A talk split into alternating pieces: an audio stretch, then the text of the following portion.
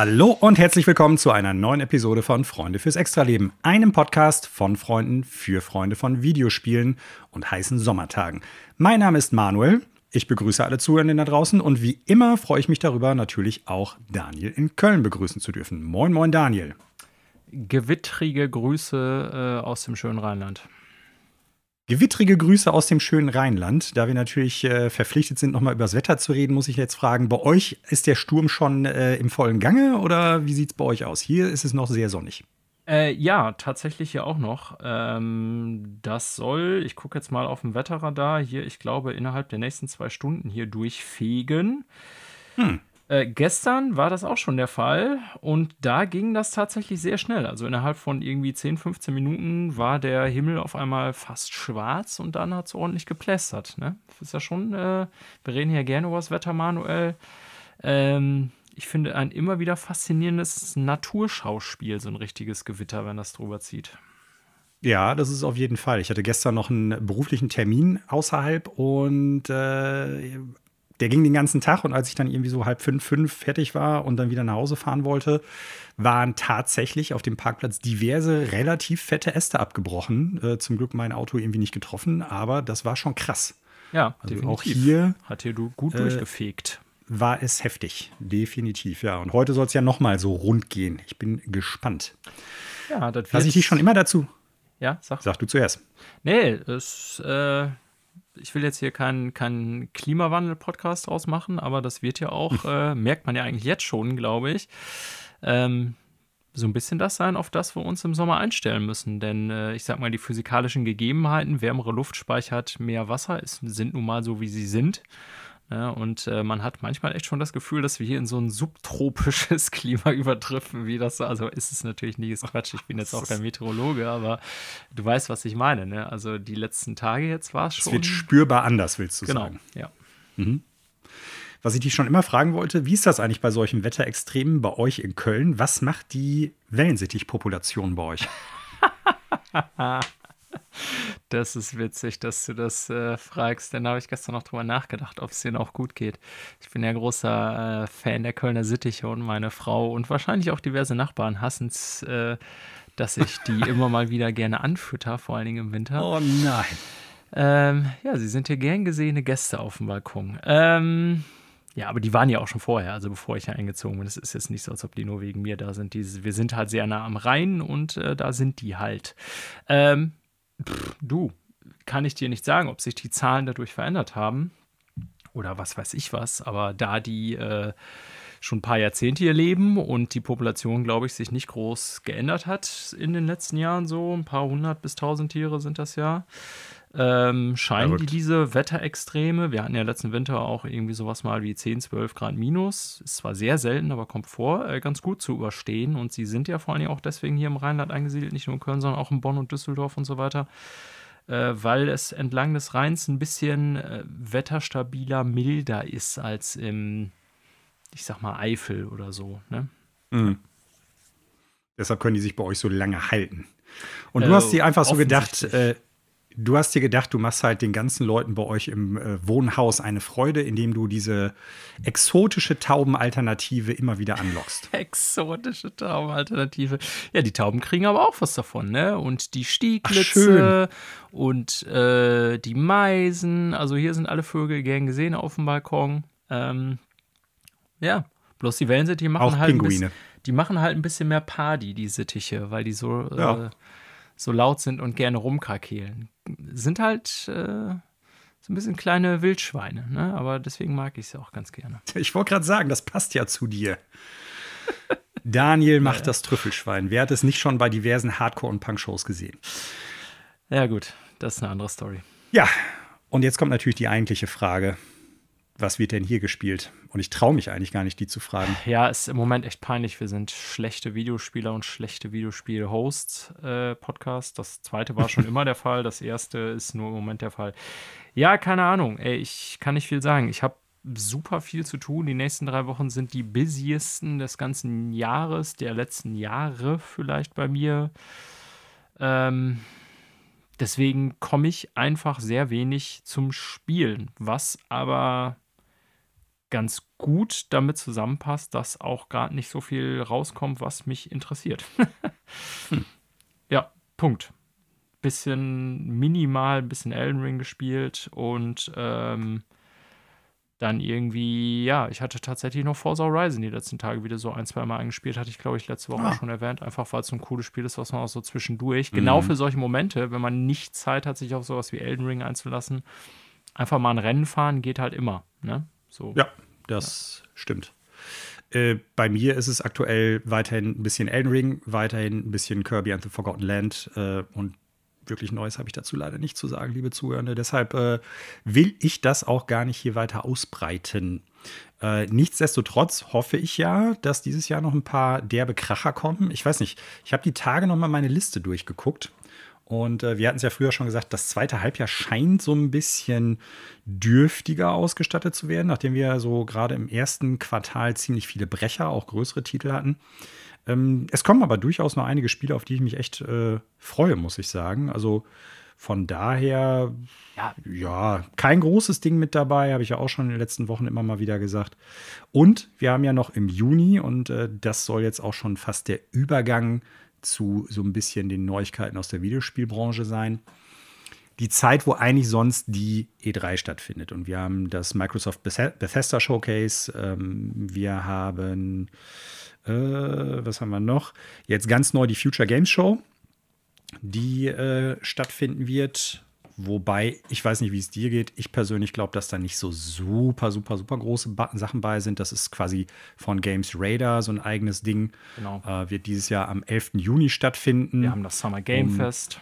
Wir haben das Summer Game Fest noch. Ich glaube, da wird, da könnte ein bisschen mehr noch bei rumkommen als bei dem. Das glaube ich bei auch. der Future da wird Game Show. Bei sein, zum, vor allen Dingen, weil die ja. E3 ja nicht da ist. Ne? Gerüchteweise haben wir ja auch schon in der Sendung angesprochen und ich bin auch ziemlich sicher, dass es so kommen wird. Soll ja auch noch ein großer Ubisoft Showcase kommen und da er im mhm. Frühjahr nicht war, kann ich mir sehr gut vorstellen, dass das irgendwie im Sommer ist. Ne? Ja, und gerüchteweise gab es zumindest ein, zwei Spekulanten, die gesagt haben, also Sony plant irgendwie Anfang Juni auch noch etwas. Genau. Von denen haben wir jetzt auch schon lange nichts mehr gehört. Im Prinzip steht God of War Ragnarok immer noch für dieses Jahr im Kalender.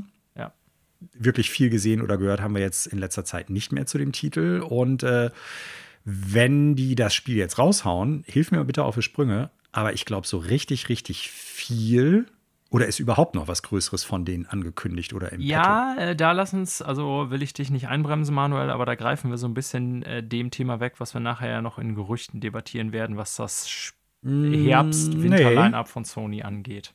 Nee, weil das eine ist ein Gerücht und das andere ist tatsächlich bestätigte Titel. Und ja, soweit ich weiß, haben die jetzt nichts mehr im Petto. Also nichts mehr im Sinne von God of War Ragnarok äh, wäre jetzt so der letzte angekündigte, den ich noch gerade auf dem Schirm habe. Ja, genau. Zu den Gerüchten kommen wir später, das ist richtig. Aber mir geht es jetzt darum, äh, auch die müssen jetzt so langsam mal nachlegen. Die haben ein paar sehr gute Jahre mit Exklusivtiteln meines Erachtens nachgehabt. Ob ich jeden Titel gleich gut finde, sei mal dahingestellt. Aber ja, hatten wir auch schon dieses Jahr. Ne? Horizon wird genau, ja so ein bisschen übersehen. Das sage ich ja. ja. Das sage ich ja. Ne? Aber ja. jetzt äh, fehlt dann quasi so ein bisschen die Perspektive am Horizont. Ja. Mal abgesehen von God of War. Und deshalb bin ich echt gespannt. Es gab ja schon viele Gerüchte. Und auch deshalb könnte ich mir vorstellen, dass dann halt um diese ehemalige E3-Zeit herum einiges noch kommen könnte. Ja. Ja, wir bleiben einfach direkt bei den Neuigkeiten und gehen rüber zu Sony. Vielleicht kannst du uns noch ein bisschen was dazu sagen. Es gibt Neuigkeiten zu dem brandneuen PlayStation Plus. System, ganz, was jetzt. Ganz schmerzlos hat er einfach zu den Neuigkeiten rübergezogen. Ich, ich habe das ja vorher schon gesagt. Hatten wir das? Ja, ja, das stimmt. Aber ich überlege, ob wir das jemals schon mal so hatten. Der, der äh, regelmäßige Hörer oder Hörerin hat wahrscheinlich gemerkt, dass wir oft an dieser Stelle einen kurzen Schnitt machen. Aber Manuel ist hier äh, unterwegs wie äh, Wassersouffluide. Ähm, Pass auf, der Witz ist, ich schneide das da trotzdem und klebe es dann wieder zusammen. Nur wird das keiner mitkriegen. Einfach okay. aus Gewohnheit. Ja, also es gab im Verlauf der letzten Tage Neuigkeiten zum neuen PlayStation Plus äh, Angebot. Das haben wir schon tausendmal thematisiert. Mittlerweile dann ja, oder ab Juni, so muss ich es jetzt konkret sagen, äh, in drei verschiedene Stufen eingeteilt ist. Eben das klassische PlayStation äh, Plus, wie wir es bisher kennen, mit der Online-Anbindung natürlich.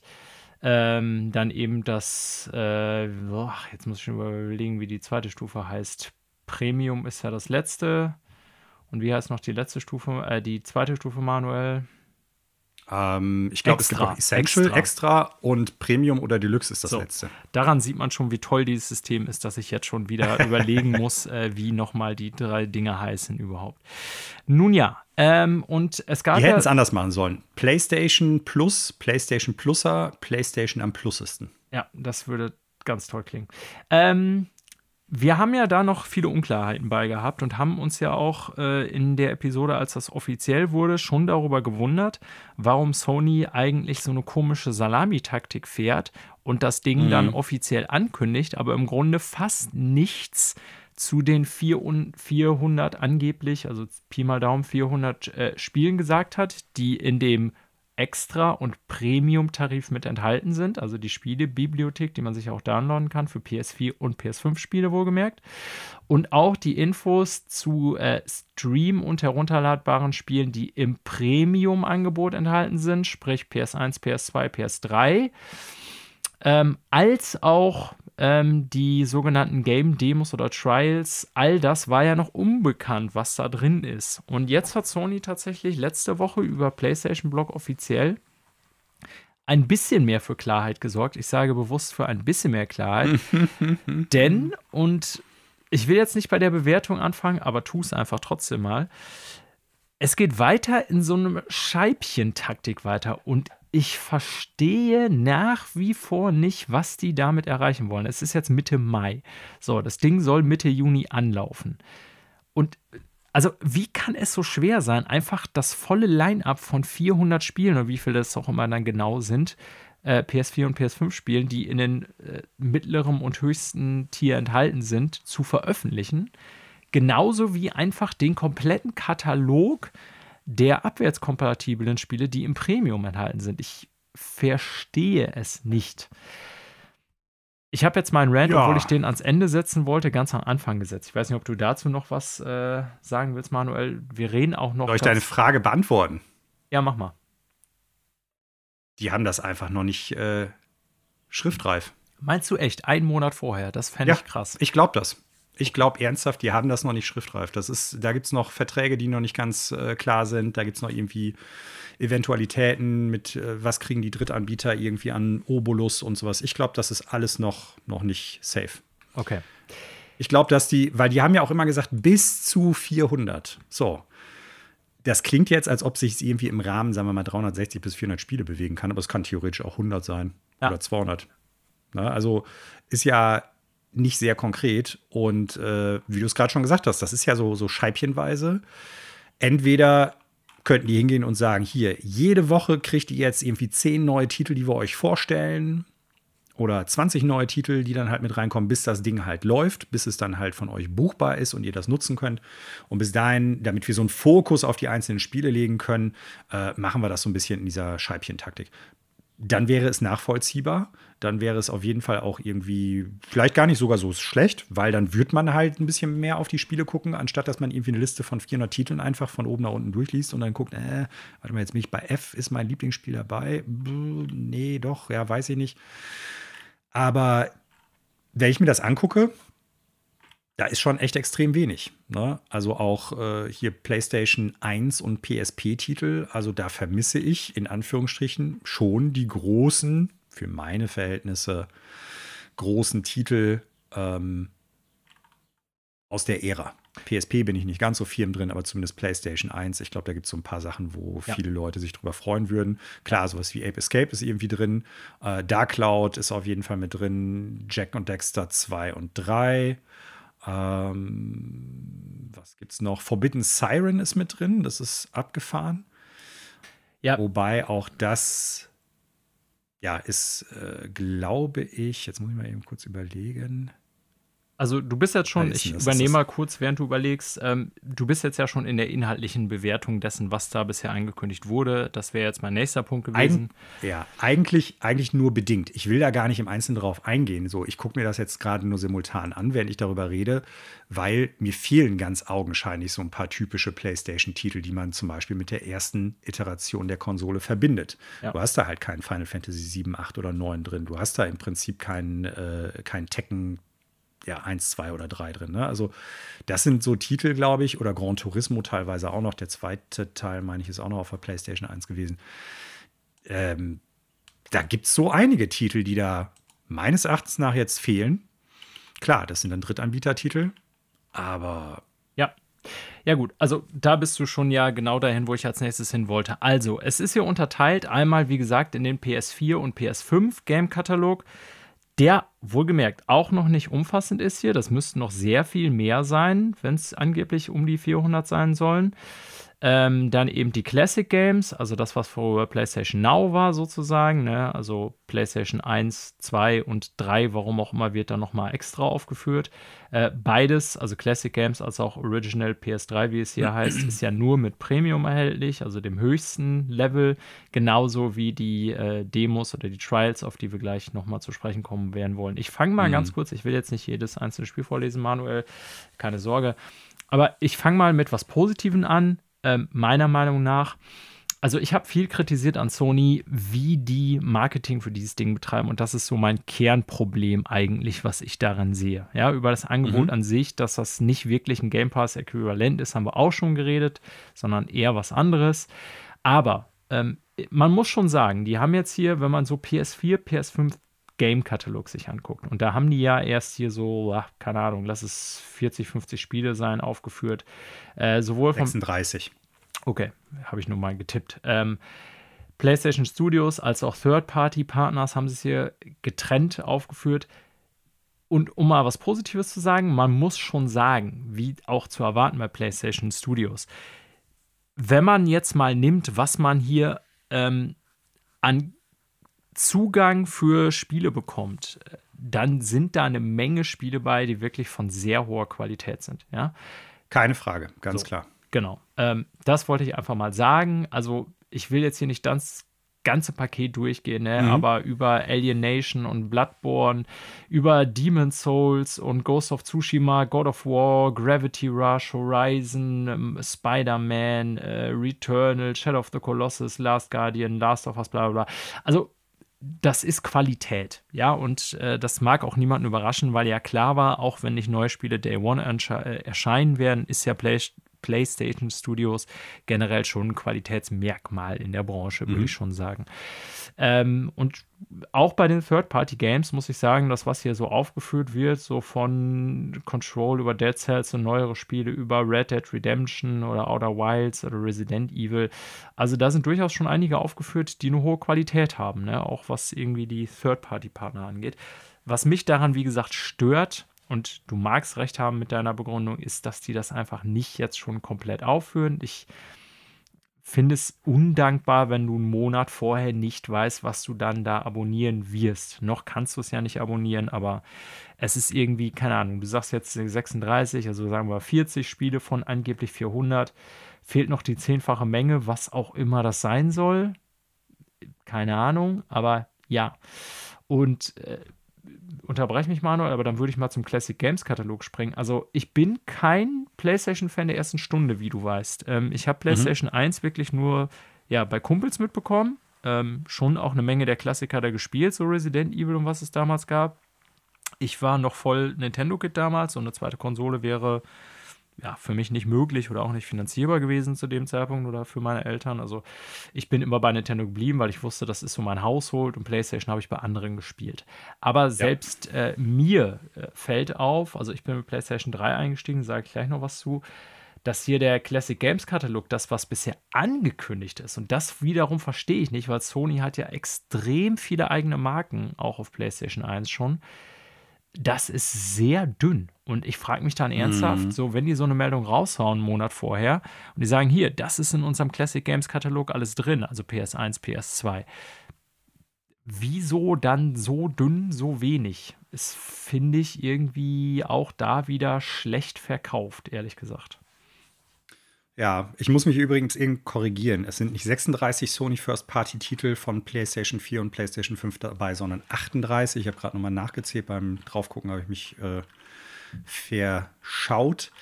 Und äh, Tekken 2 ist tatsächlich doch mit dabei. Ich habe ja eben schon Der gesagt, zweite, ja, so ein, erste nicht. So, ja. das habe ich jetzt gerade, ich habe das irgendwie völlig über, übersehen. Äh, mein Fehler.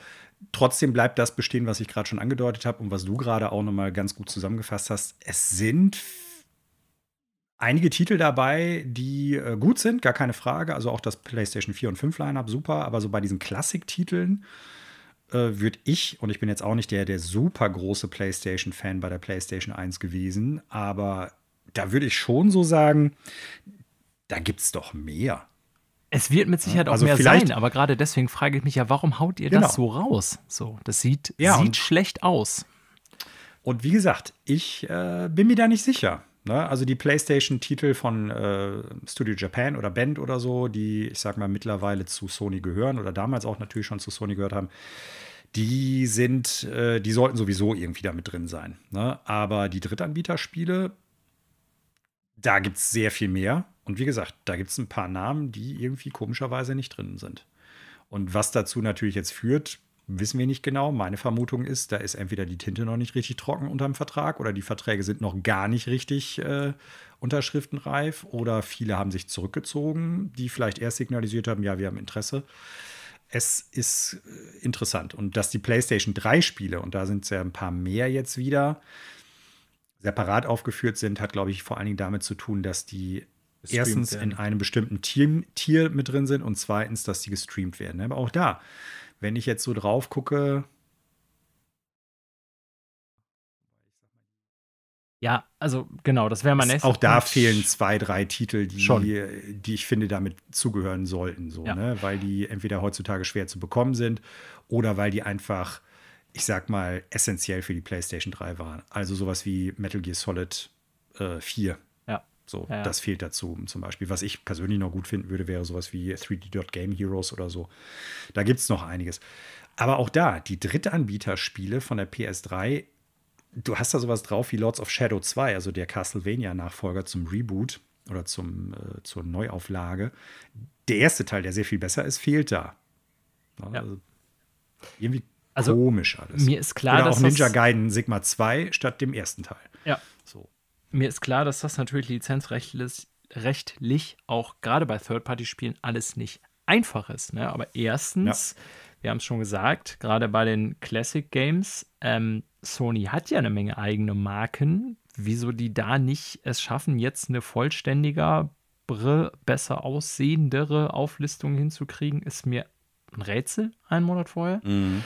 Ähm, Third-Party-Titel, wie gesagt, Lizenzierung ist eine andere Geschichte, aber auch da sind so seltsame Lücken, Fortsetzungen, aber nicht das Originalaspekte. Also, ja. Also, mein Gedanke war, als ich das gesehen habe, so und die Meldung gesehen habe, okay, Sony hat revealed, welche Games drin sind. Ich hatte mir sehr viel mehr erhofft und ich war ziemlich underwhelmed, muss ich sagen, als ich mir dann die Liste angeguckt habe.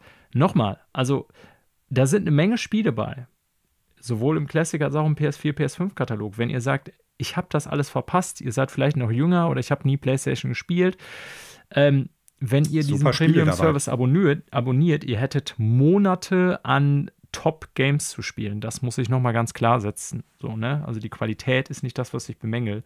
Es ist eher die Art der Ankündigung und äh, die ja, Unvollständigkeit dessen, was wir hier sehen. Zumindest die gefühlte Unvollständigkeit. Ich denke, wenn der Service launcht, äh, wenn, der, wenn er halt an den Start geht, meine ich damit, dann wird es nochmal so einen kleinen Aha-Moment geben. Und ich vermute, das wird kein positiver Aha-Moment sein im Sinne von, okay, das sind die fehlenden 300 Titel oder so, sondern ich glaube eher so, okay, das ist das komplette Line-up, das ist aber weit von den 400 Titeln entfernt. So, ne? Aber wir warten es ab. Ich muss mal eben noch mal gucken. Bei uns startet der am 23. Juni. Also kann natürlich sein, dass, weil die E3 ja jetzt ansteht, Sony da vielleicht nochmal ein großes Blowout machen wird. Also nicht die richtige E3, aber zumindest der ursprüngliche Termin Zeitraum, ja. und der Zeitraum. Danke, Daniel. Und dass die da dann nochmal sagen, wir machen sowieso eine eigene, ein eigenes State of Play oder irgendwie sowas und dann gibt es da nochmal ein paar mehr Infos zu oder so. Muss man abwarten. Aber bisher gebe ich dir recht, es wirkt dürftig. Alles super Spiele, keine Frage. Aber es passt nicht, so wie es bisher aussieht, zu den Ankündigungen, die sie vorher getätigt haben. Und äh, es bleibt halt auch immer noch die Frage so, ja, wie geht das Ganze weiter, wenn es im Prinzip jetzt schon, wenn es der, der große Start dann irgendwie werden soll, wenn das schon eher so ein bisschen dürftig teilweise wirkt oder anemisch. Na, also wird das dann eher so sein wie bei Nintendo, bei dem Nintendo äh, Online-Service? Ja. Dass dann halt da irgendwann nur noch obskure Spiele oder teilweise lange Zeit gar keine Spiele mehr neu reinkommen. Es wird spannend. Also das Messaging äh, halte ich persönlich tatsächlich für schlecht. Ich will ganz am Ende, Manuel, noch kurz auf diese Game Trials eingehen, die ja nur im mhm. Premium-Service mhm. enthalten sind. Ähm, da gab es ja viel Verwirrung drum, weil Sony ja versprochen hat, ja, ihr habt hier äh, Limited Game Trials, das heißt, dass man mhm. Spiele dann für eine bestimmte Zeit ausprobieren kann. Ganz anderes System als Steam, hatten wir mal drüber gesprochen, da geht das ja eher so über Refunds. Ne? Hier wäre das eher so ein Ding, dass ihr ein Game eine bestimmte Zeit ausprobieren könnt. Und da haben sich ja viele gefragt, ja, wie soll das gehen? Äh, viele, gerade Third-Party-Publisher, haben sich am Kopf gekratzt und gesagt, ja, was heißt das jetzt? Sollen wir jetzt für PlayStation Premium dann äh, separat nochmal so Trial-Versionen äh, irgendwie programmieren und so?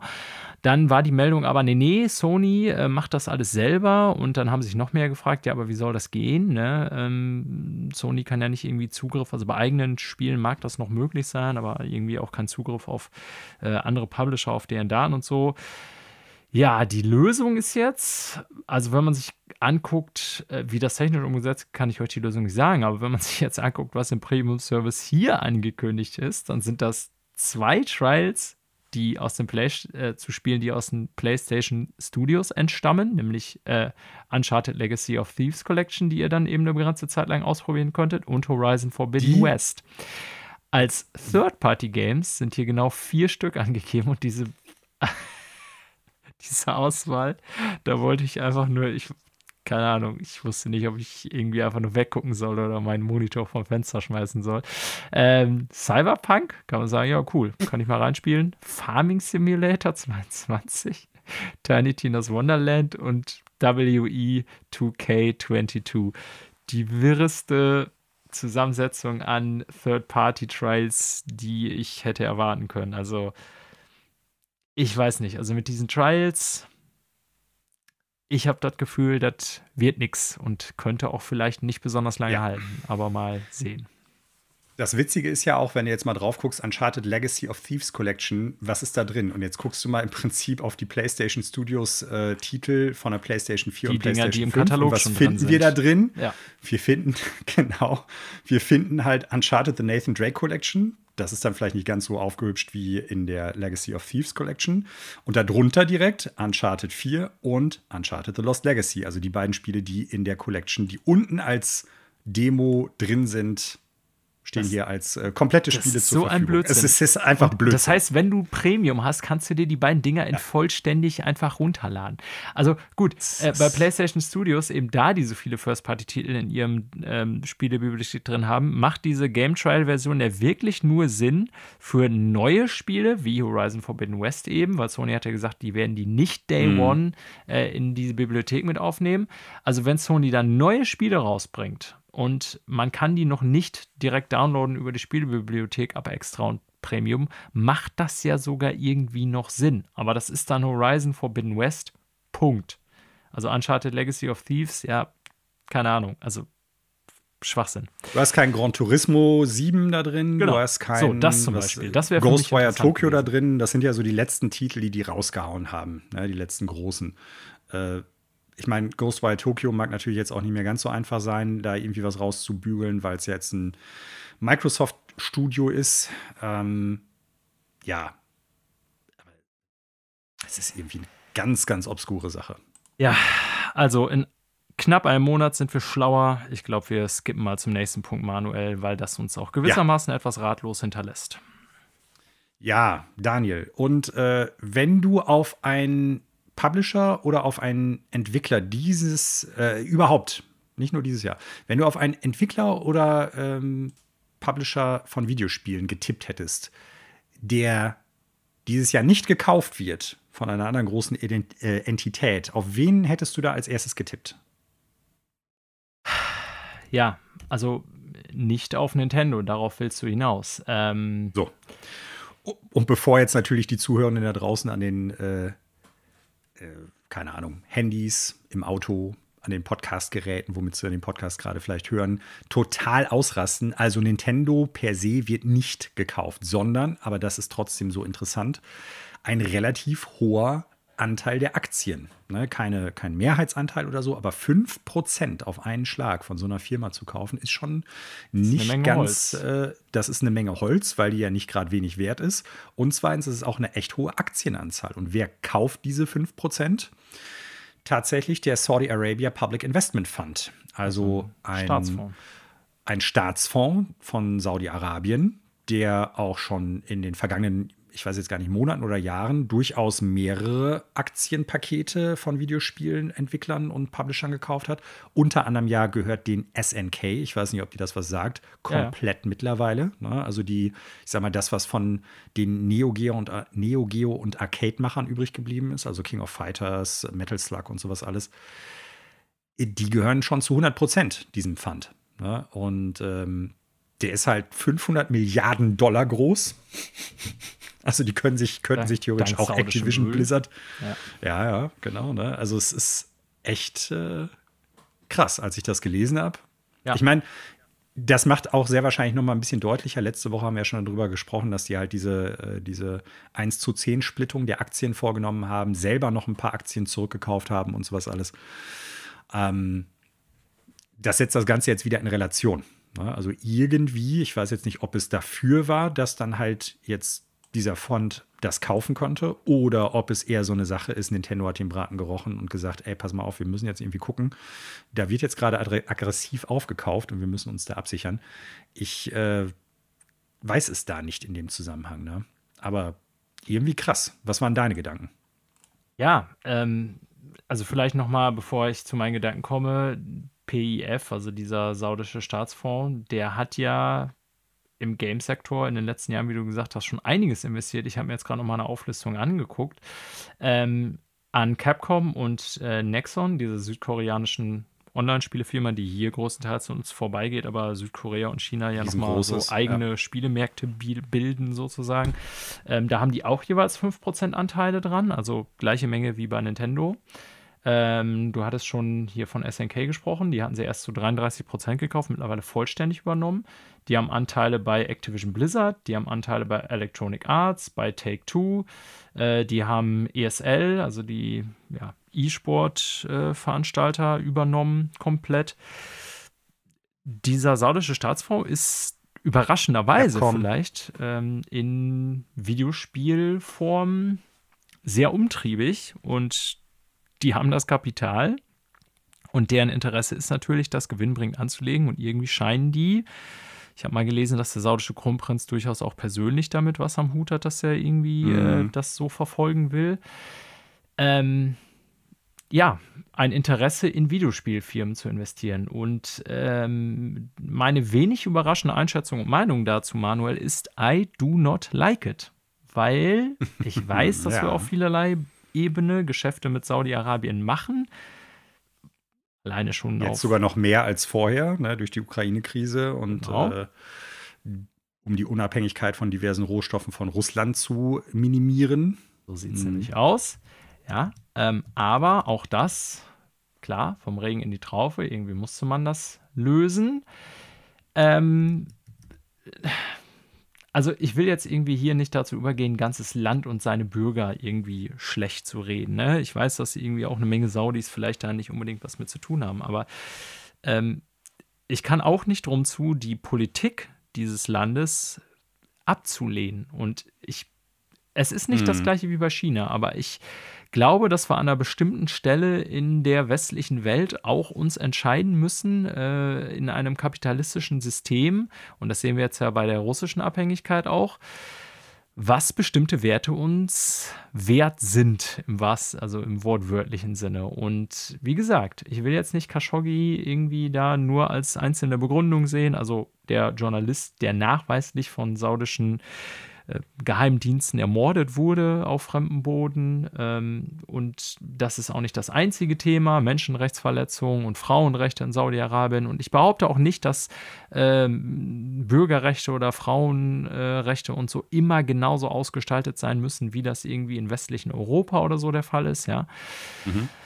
Aber man muss ganz klar sagen, das ist ein Regime, eine Monarchie, die von oben herab ein äh, stinkreiches Land regiert und zu großen Teilen auf Menschenrechte scheißt. Ja, und mhm. ähm,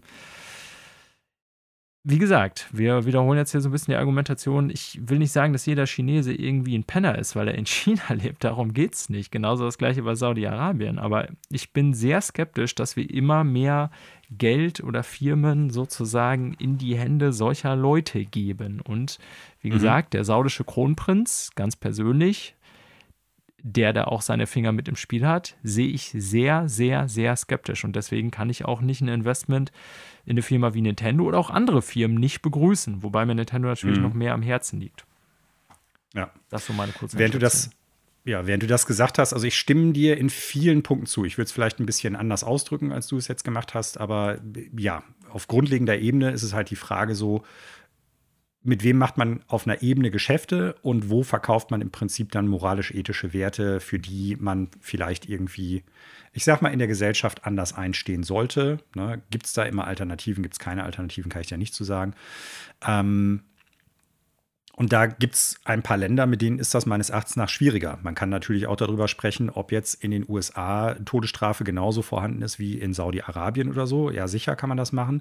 Darüber hinaus gibt es aber, ich sag mal, freiheitliche Möglichkeiten, die in den USA vorhanden sind, aber in Saudi-Arabien zum Beispiel nicht, zumindest gemessen an unserem moralisch-ethischen Wertesystem. So.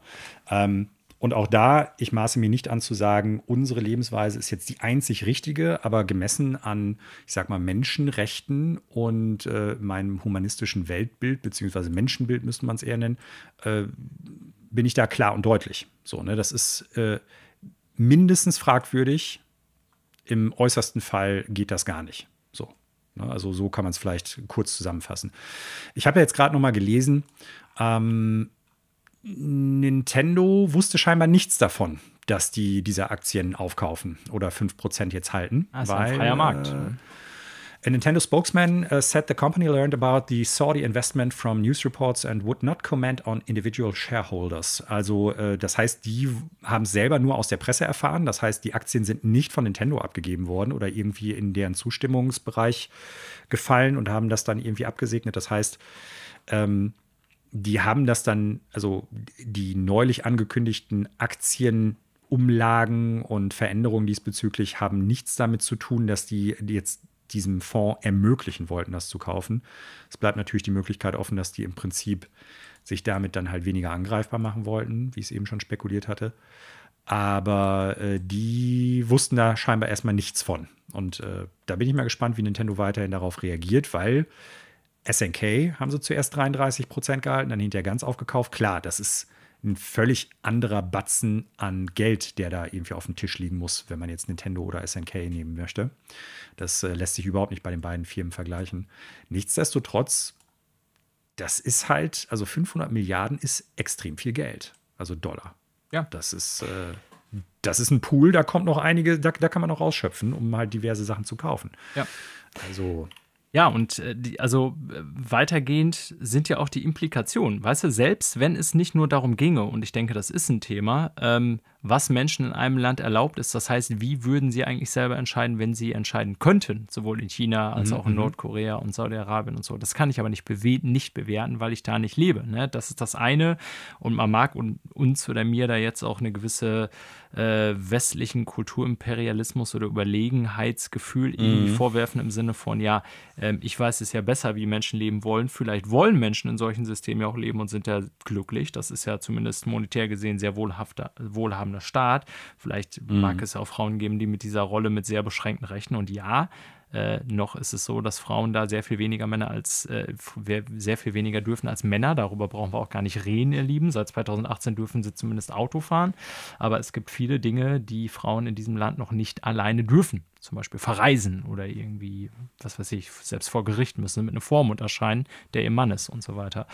Ähm, mhm Ja, da kann man jetzt sagen, naja, gut, äh, mag es ja auch Leute geben, die das so als normal empfinden oder das sogar so wollen. Ähm, warum soll man die dann ausschließen von der Geschäftswelt? Ja, äh, mag so sein. Wie gesagt, es geht mir nicht darum, anderen Menschen in anderen Ländern vorzuschreiben, wie sie zu leben hätten. Das ist nicht mein Ansinn. Ich weiß, welche Werte oder äh, in welcher Gesellschaft ich leben will. Und wenn andere Leute das anders empfinden, mag das ja sein.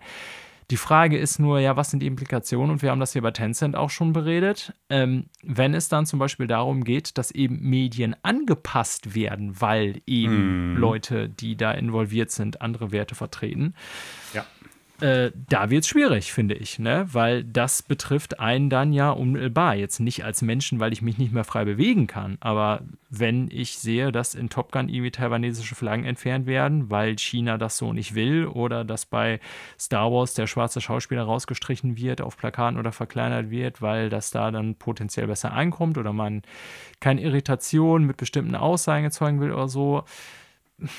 Weißt du, ähm, mhm. da wird es dann irgendwann für mich äh, schwierig oder ist die Grenze überschritten. Und dann finde ich, muss man auch sagen, ja, ey, ist okay, was jeder macht, ja. Äh, wir haben aber eine an andere Vorstellung von äh, Kultur und Produkten und Medien und so. Ähm, dann wollen wir halt euch auch nicht im Boot haben. Punkt. So, ja. Und ich fürchte, weil bei denen die Dollarzeichen immer größer sind als die Werte, dass Publisher, mhm. äh, wissen wir mittlerweile aus Erfahrung, dem Gedanken halt nicht folgen, sondern lieber, ja, Produkte so anpassen, dass es dann eben auch auf äh, für Diktatur XY passt, sozusagen. Ne? Und mhm. damit mhm. habe ich tatsächlich ein Problem. Also ja, auch natürlich auch. mit Menschenrechtsverletzungen, wenn sie denn so sind, ja. Also nur um das nochmal ganz klar zu machen. Aber ich will eben verhindern, dass das hier aus der Sicht drüber kommt, hier, äh, ihr arroganten Wessis sozusagen, ihr wollt denen erzählen, wie sie zu leben haben. Darum geht's nicht. Ne? Das sind nochmal zwei verschiedene Paar Schuhe. Aber ähm, ja, sorry, Manu, jetzt habe ich dich unterbrochen. Ja, äh, was wollte ich jetzt gerade sagen? Ja, ich finde es auch schwierig, wenn das im Prinzip äh, inhaltlichen Einfluss auf die äh, Videospiele dann nehmen würde. So, ne? Also im Sinne von, dann gibt es bestimmte Sachen nicht mehr, dann äh, dürfen keine homosexuellen äh, Charaktere mehr auftauchen genau. oder was weiß ich, so. solche Sachen. Äh, strafbar das, das in Saudi-Arabien, ne? bei Todesstrafe genau, homosexuell zu das, sein, nur um das mal klarzustellen. Ja, das, deshalb sage ich es ja gerade. Also es könnte ja sein, dass das theoretisch irgendwie versucht wird zu implementieren. Das ist jetzt reine Spekulation unsererseits. Ich habe jetzt noch nicht großartig gehört, dass es in Videospielen durch Saudi-Arabien jetzt erstmal vorgekommen ist. Zumindest ist mir da jetzt gerade aus dem Stand nichts geläufig. Aber theoretisch wäre es denkbar, weil wir halt bei anderen Medien durchaus schon gesehen haben, dass die angepasst werden genau. mussten ja. für bestimmte Märkte oder für bestimmte kulturelle Erwartungshaltung, die es in diesen Märkten dann gegeben hat. Und ähm, Klar, jetzt kann man sich darüber streiten, ist das dann schon Zensur, ist das halt nicht Zensur, äh, macht man sich da zum Bückling ja oder nein. Ich persönlich finde halt natürlich wieder gemessen an meinem Kulturkreis, aus dem ich stamme und meinem Wertesystem, dass das äh, schwierig ist. Gleichzeitig kann man es natürlich jetzt auch, ich sag mal, positiv ummünzen. Ich will das jetzt nicht kleinreden, Daniel, ich will das nicht entschuldigen, überhaupt nicht. Meine Position ist klar und deutlich, habe ich eben schon gesagt. Äh, es kann natürlich auch dazu führen, dass einfach jetzt äh, vielleicht eher darauf geguckt wird, ey, und jetzt machen wir auch eine arabische Übersetzung. Was, glaube ich, für, den, für die Leute, die es dann halt in den jeweiligen Ländern, äh, ich sag mal, wo Arabisch gesprochen wird, durchaus von Vorteil dann wäre. Ne? Weil ich glaube, auch das ist nicht, nicht immer gegeben. So. Reine, reine, reine Möglichkeit. Die andere Situation ist die, ich glaube, Nintendo ist äh, leider, muss man jetzt ja sagen, die mehr oder weniger am wenigsten progressive Videospielschmiede oder zumindest bei den größeren Videospielschmieden die am wenigst progressive mehr oder weniger. Was bedeutet, ich glaube, da wird sich jetzt weniger verändern, als was weiß ich, wenn die jetzt, nur so als Beispiel, Naughty Dog gekauft hätten. Verstehst du, was ich meine? Ja, ja das. Ne? Äh, also, da die, die ja versuchen immer sehr viel, sehr viel progressive Themen da reinzubringen. Ob äh, das immer gelingt oder nicht, sei mal dahingestellt. Aber ich glaube, da wäre es dann unter Umständen, wenn die Einflussnahme da wäre, durchaus stärker zu erkennen. So, bei, ja, ich weiß nicht, bei Nintendo halte ich das jetzt für eher unwahrscheinlich, ähm, dass man da direkte Auswirkungen sieht. Ja. Oder zumindest nicht in dem Bereich, wie man es äh, sich jetzt so vorstellt. Ähm, gleichzeitig könnte das dann aber auch bedeuten, gut, da verändert sich aber auch nicht zum Positiven. Ne, Im Sinne von, dann hat man halt kein, äh, keine diverseren Line-Ups an Charakteren irgendwie in Super Smash Bros. Oder neue Spiele werden halt nicht irgendwie mit äh, Personen mit farbiger Haut irgendwie dargestellt oder irgendwie aus äh, Minderheiten irgendwie äh, Charaktere dann halt gewählt, die die Hauptprotagonisten darstellen oder so. Ne? Also, das ist ja was, was sich Nintendo sowieso schon lange anhören muss, leider. Ne? Das ist einfach de facto so. Man braucht sich nur das Smash Bros. Roster angucken. Das ist äh, sehr, sehr homogen, nennen wir es mal, sehr weiß. Ähm, und ja, könnte natürlich dazu führen, dass sich das dann gar nicht weiterentwickelt. Aber auch das nur Spekulation. Jetzt erstmal 5% von Nintendo gehören halt diesem Investmentfonds. Wie gesagt, ja. auf einen Schlag durchaus viel. Ist noch nicht, soweit ich das überblicken kann, in irgendeinem Bereich, wo die irgendwie Mitspracherecht haben. Aber ich könnte mir auch vorstellen, dass es nicht die einzigen 5% sind, die die äh, jetzt aufkaufen oder nicht die letzten Aktienpakete, die die ja versuchen an sich zu reißen.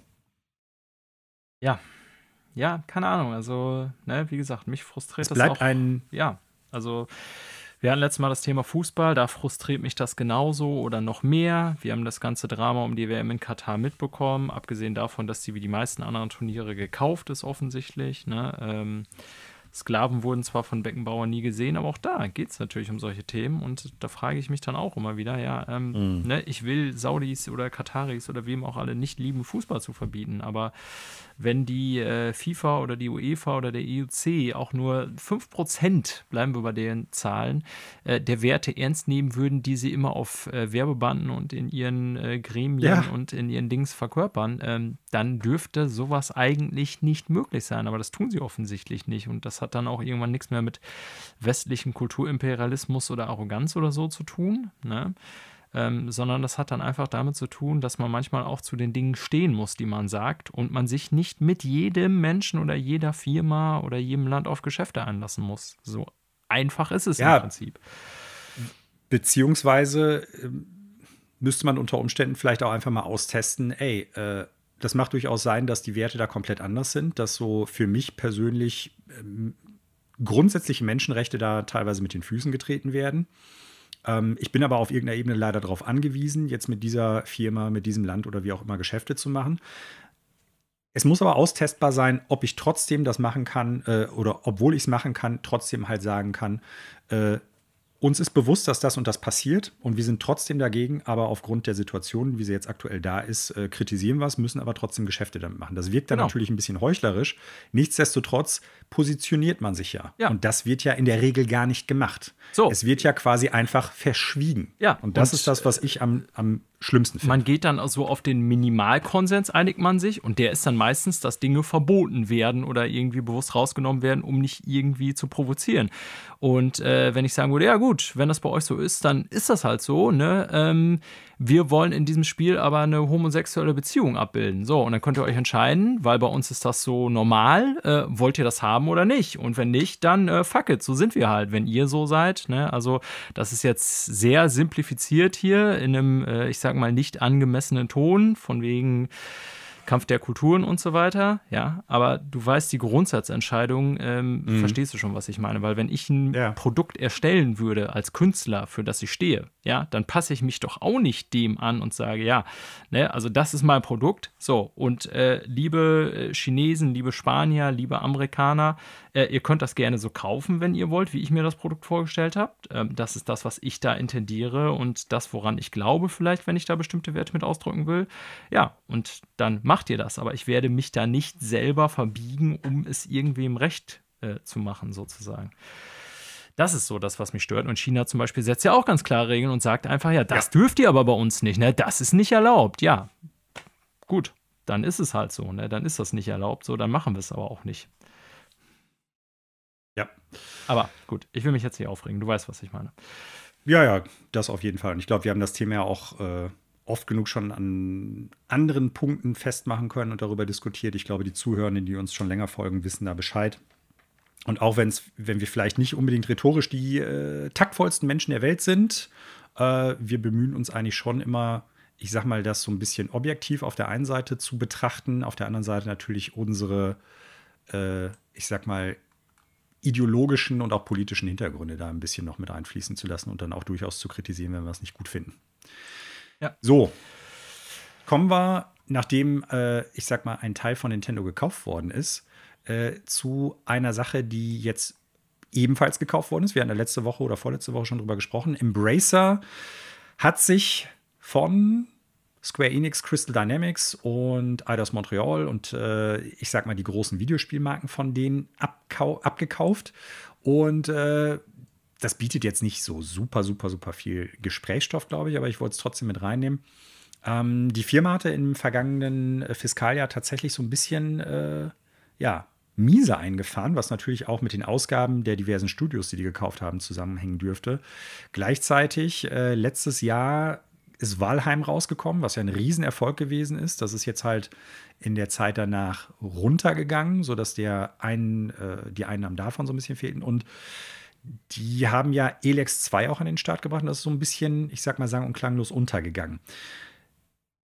Was ich viel interessanter finde, ist, dass die jetzt halt nochmal gesagt haben, also, was machen wir mit Tomb Raider, was machen wir mit Deus Ex und so weiter und so fort. Ja, was macht man damit, wenn man die Marken hat? Neue Spiele, Daniel, oder? Oder auch eine Menge Remakes. oder Remakes und Remasters. So. Ja. Nicht unbedingt das, was ich gerne gehört hätte. Ist natürlich die Frage, was ist damit gemeint? Also sehr, sehr konkret wird es hier nicht. Ne? Also es wird ja jetzt nicht gesagt, wir machen keine neuen Spiele in diesen Serien, sondern dass wohl der Fokus erstmal so ein bisschen darauf liegt. Und äh, ja, dass das im Endeffekt so das ist, was die jetzt erstmal so an kurzfristigen Sachen da drin sehen. Äh, ich hoffe trotzdem, dass sie sagen werden, ja, das ist jetzt nur so in den ersten Jahren das, womit wir dann halt Geld generieren, nachdem wir die gekauft haben, weil die Videospielentwicklung dauert ja und bevor wir dann von denen irgendwas Neues haben, möchten wir trotzdem mit den Marken irgendwie ein bisschen Kohle verdienen, ähm, dass es darauf hinausläuft so. Aber äh, ja, Remakes, Remasters, Spin-offs und Transmedia Projects. Ja, also ja, also es geht hier ja um ein Investorengespräch oder um einen Investorenreport, also äh, im, im, Sinne des Financial Reports von Embracer. Ähm, und wir haben jetzt letzte Woche schon darüber gesprochen, dass im Moment so ein Zeitraum, weil für viele die Fiskaljahre geendet haben, äh, ganz viel immer im späten Frühjahr, frühen Sommer eben von diesen Investorengesprächen sind und QAs und so und dann natürlich auch über die Ausrichtung der Firma es geht, was habt ihr vor mit euren Produkten und ja, das ist auch so ein Fall und ja, ne, Remakes, Remaster, Spin-offs as well as Transmedia Project based on these games ist die ähm, Formulierung das und das heißt, heißt jetzt erstmal nur für mich, dass die, die IPs, die die gekauft haben, auch nutzen wollen als solche und natürlich ist uns allen bewusst, die haben damit vor allen Dingen Tomb Raider, Legacy of Kane kann ich mir jetzt ehrlich gesagt nicht vorstellen, dass das noch viel zieht, haben wir auch schon drüber gesprochen, aber da gehört ja, ich weiß nicht, Batzen von 50 oder 60 IPs oder so, ich weiß die genaue Zahl jetzt nicht mehr, dass sie natürlich auch so ein bisschen das ausschlachten wollen. Mhm. Ähm, ich sag mal so, ich, ich bin ja jemand, gerade da wir jetzt in Videospielen, ich sag mal auch schon Zeiten hinter uns haben, die schlecht gealtert sind. Ne? Ich finde ja eigentlich so spätestens so seit äh, später PS3, Xbox 360 beziehungsweise früher PS4-Generation hat man zum Beispiel bei Shootern und so weiter einen Standard erreicht und auch bei Rennspielen und so, ähm, wo eigentlich fast alle Spiele einigermaßen gut spielbar zum Beispiel sind, weißt du? Also abgesehen davon, dass sie vielleicht unfertig auf den Markt kommen. Aber ich meine, alleine solche Sachen wie Control-Schemes und also du weißt, glaube ich, wovon ich spreche, Manuel. Wenn man einige Spiele heute ja, aus der ja. N64-Zeit zockt oder auch PS1 oder PS2, da sind teilweise Spiele bei, wo du dir denkst, okay, äh, das Steuerungskonzept da ist irgendwas grundsätzlich schiefgelaufen und da hatte man anscheinend irgendwie noch nicht so ich sag mal, den Durchbruch gewunden, wie sich zum Beispiel Ego-Shooter steuern. Wenn ihr zum Beispiel GoldenEye auf N64 mal steuert oder irgendwie Turok oder so, dann werdet ihr euch fragen, Alter, was zur Hölle ist das hier für eine Knopfbelegung? Abgesehen natürlich von dem seltsamen Controller. Und da muss man ja sagen, hat sich gewissermaßen Industriestandard durchgesetzt über die Jahre, der irgendwie eine gewisse Zugänglichkeit für alle ermöglicht und auch, mhm. ähm, ja, ich sag mal, so einen gewissen Qualitätsstandard sichert. Lange Rede, kurzer Sinn. Es gibt schon in der Geschichte dieser auch alten Franchises so das ein oder andere Spiel, wo ich mir denken würde, naja, warum nicht, wenn man das so in die heutige Zeit bringen würde, pff, ja, ähm, das Spiel von damals kannst du nämlich heute nicht mehr spielen, weil du entweder Augenkrebs davon kriegst oder es nicht steuern kannst, weil es sich irgendwie mit 10 Rahmen pro Sekunde spielt, als ob du irgendwie, keine Ahnung, Daumenkino machst. Verstehst, was ich meine, ne? Also ich, ja. ich verstehe deinen Ansatzpunkt, aber, ja, ähm, hoffe auch, dass die neue Spiele machen.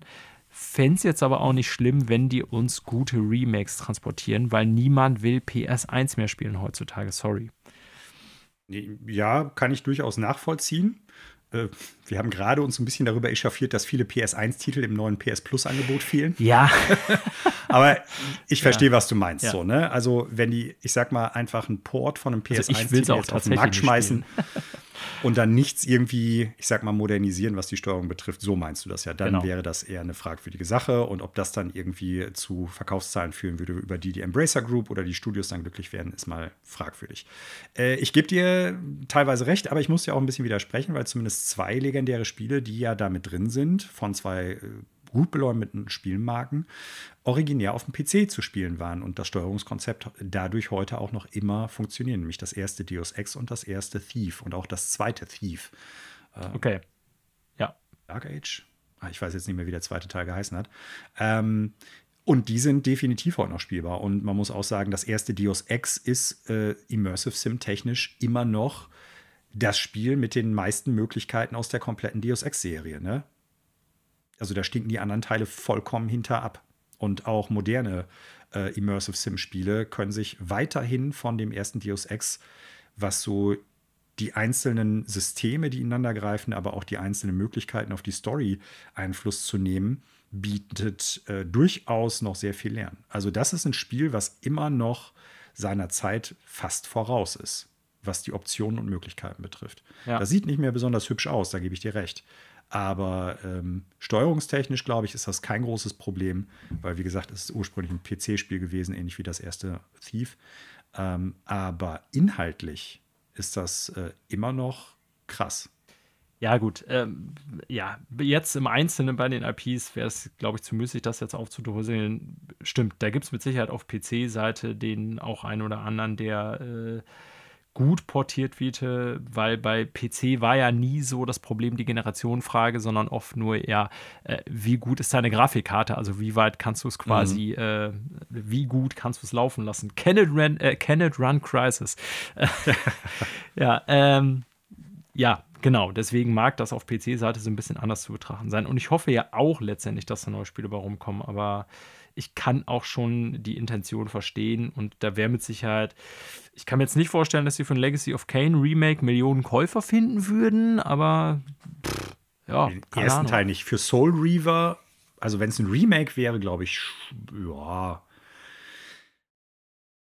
Vorausgesetzt, es wird natürlich auch ein gutes Spiel. Davon gehen wir jetzt erstmal aus. Ich glaube, dann wird das durchaus äh, nicht ein Riesenerfolg werden, weil wie gesagt, ich glaube, das ist eher ein Kulthit mittlerweile, Soul Reaver, aber ähm, da werden sich doch einige Käufer finden oder zumindest Interessenten. Ja. Ob das jetzt irgendwie, was weiß ich, sich mehr als eine Million Mal verkauft, keine Ahnung. Naja, okay. ähm, im Prinzip ist damit auch schon die Neuigkeit erschöpft. Ja. Äh, ich wollte noch mal kurz darauf hinweisen, vielleicht auch so ein bisschen mit Blick auf äh, Basti, der ja heute nicht dabei ist, unser äh, drittes Mitglied, das von Zeit zu Zeit immer bei uns hier reinschaut und dann mit uns schnackt, der auch durchaus Graphic Adventure und Point-and-Click-Adventure-Fan ist. Es ist ein neues Simon the Sorcerer angekündigt worden, Simon the Sorcerer Origins. 2D Point-and-Click-Adventure, soweit man das jetzt sehen kann. Ähm, ja, ich weiß nicht, hast du den Trailer angeguckt? Äh, nee, ehrlich gesagt nicht, beziehungsweise mache ich jetzt gerade so nebenbei. Ähm, okay. mhm. Ja, vielleicht kannst du noch also ja, ganz kurz was zur Art des Spiels erscheint. Ich kann dir gleich noch was zu des Simon the Sorcerer sagen, denn zum zweiten Teil habe ich zumindest eine gewisse Beziehung, aber ähm, ah. ja, ich war jetzt von der Ankündigung überrascht, als du es im Skript geschrieben hast. Äh, mir war das entgangen, dass das angekündigt wurde. Also, äh, ja, es ist im weitesten Sinne ein 2D-Point-and-Click-Adventure, so wie man sieht. Ähm, es scheint die Vorgeschichte, deshalb natürlich auch Origins zu sein zu Simon the Sorcerer. Also, der Protagonist sieht sehr, sehr viel jünger aus als in Teil 1 und in Teil 2 damals. Ähm, hat aber auch tatsächlich einen komplett anderen Grafikstil. Und zwar nicht nur, weil es jetzt halt nicht so einen Pixel-Look hat, sondern weil es äh, so von ja, den Charakteren, die man sieht, der Welt, in der man sich befindet, es sieht ganz anders aus. Es im Prinzip alle Leute, die jetzt halt das neue Monkey Island gesehen haben, können das vielleicht äh, nachvollziehen. Es sieht für Simon the Sorcerer aus, so wie das neue Monkey Island für Monkey Island 1 und 2 aussieht. Also es sieht nicht schlecht aus, aber es fängt für mich tatsächlich überhaupt nicht den, ja, den Flair der ersten beiden Teile ein, die ich durchaus echt mag. Teil 1 habe ich tatsächlich äh, Ende letzten Jahres, Anfang diesen Jahres ja auch nochmal gespielt. Ähm, es wird sich natürlich auch an dem Design der Puzzles irgendwie ein bisschen messen müssen. Ne? Also ist das jetzt halt heutzutage noch so eine Sache, dass das alles unlogisch wirkt oder kann man sich da gut einfinden? Kann man äh, der Logik der Entwickler folgen und kommt man auf die Lösung? Gibt es vielleicht auch unterschiedliche Lösungsmöglichkeiten? Das sind ja alles Sachen, die aus dem Trailer noch gar nicht ersichtlich sind. Das sieht okay aus, aber es ist jetzt wirklich leider auch nichts, äh, nachdem ich die Überschrift gesehen hatte, dachte ich, ja, sau cool. Und dann ist es tatsächlich eher so ein bisschen ernüchternd gewesen. Also wie gesagt, sieht nicht schlecht aus, hat für mich aber echt nichts mehr von dem Flair der Originalteile. Ja. Ich weiß jetzt nicht, ob du zwischenzeitlich dir schon angucken ja, ja, konntest. ich habe es äh, zwischenzeitlich geguckt, aber ein Datum oder so ist auch nicht zu erschielen, nur Nein. die Plattform, ne? Ja. Nein, ist nur eine, eine Plattformankündigung und halt, es steht ja sogar noch drin, dass es im Prinzip nicht finales Gameplay ist, was man da sieht. Ja. Das heißt, auch da gibt es durchaus Möglichkeiten, dass sich noch viel ändert. Ähm, mal sehen. Ja. Kann ja auch sein, dass sich echt noch viel entwickelt, bis das Spiel dann rauskommt. Und äh, vielleicht kommt es ja auch erst nächstes oder übernächstes Jahr. Das Witzige ist, äh, das hatte ich schon so ein bisschen beim äh, Monkey Island äh, bei der Ankündigung. Ähm, damals waren solche Spiele ja irgendwie große Events. Ich will jetzt nicht sagen, so irgendwie AAA-Titel, das wäre ein bisschen schwer zu vergleichen, aber du weißt, was ich meine. Irgendwie so in meiner Erinnerung ist das so, Mhm. ähm, ja, dass so die, gerade diese ganzen LucasArts äh, Point-and-Click-Adventure oder auch Simon the Sorcerer, dass das damals irgendwie eine große Sache war auf PC und man das so wahrgenommen hat als wirklich schon die Premium-Spiele. Heutzutage wirkt das halt wie so Indie-Games halt, ne? Also wie so eher so ein, so ein Ja. Äh, so ein, ich will nicht sagen billig produziertes Spiel, aber äh, du weißt, was ich meine.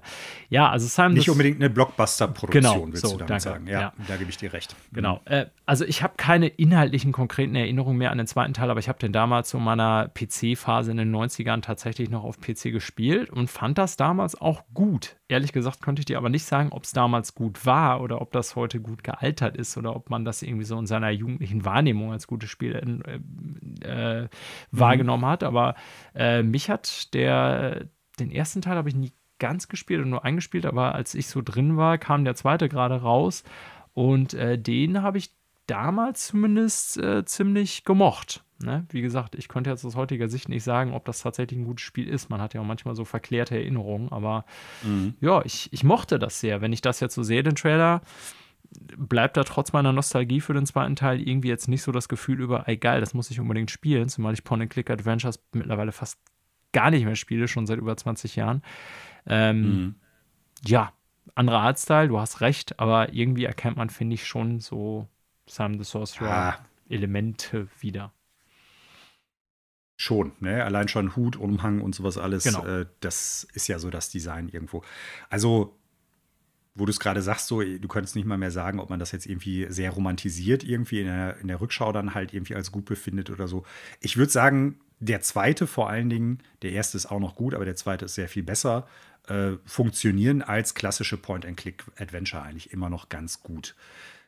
Vorausgesetzt, man ist sich einfach der Schwächen dieses Genres bewusst. Ne? Also nicht jedes äh, Puzzle ist automatisch logisch oder man kommt nicht automatisch auf jede Lösung. Ja. Man hat teilweise einen Riesenwust an Items im Inventar und kann dementsprechend dann nicht genau abschätzen, was muss ich jetzt hier machen, das ist unklar oder so. Also man steht teilweise auch da immer noch so vor Blöcken, wo man halt die Lösung nicht logisch erkennen kann und du dann halt alles ausprobieren. Benutze dies mit, benutze dies mit, öffne dies mit und sowas alles machen muss. Und äh, das ist auch bei dem Spiel immer noch so.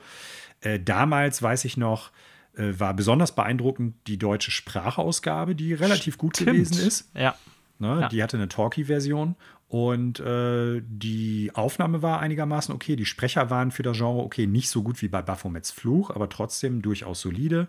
Und für mich war, und das habe ich ja früher schon mal in der Episode mit Basti gesagt, wo wir über dieses ganze Genre gesprochen haben, das war eins der ersten Videospielgenres, die die es tatsächlich verstanden haben, äh, Story zu transportieren.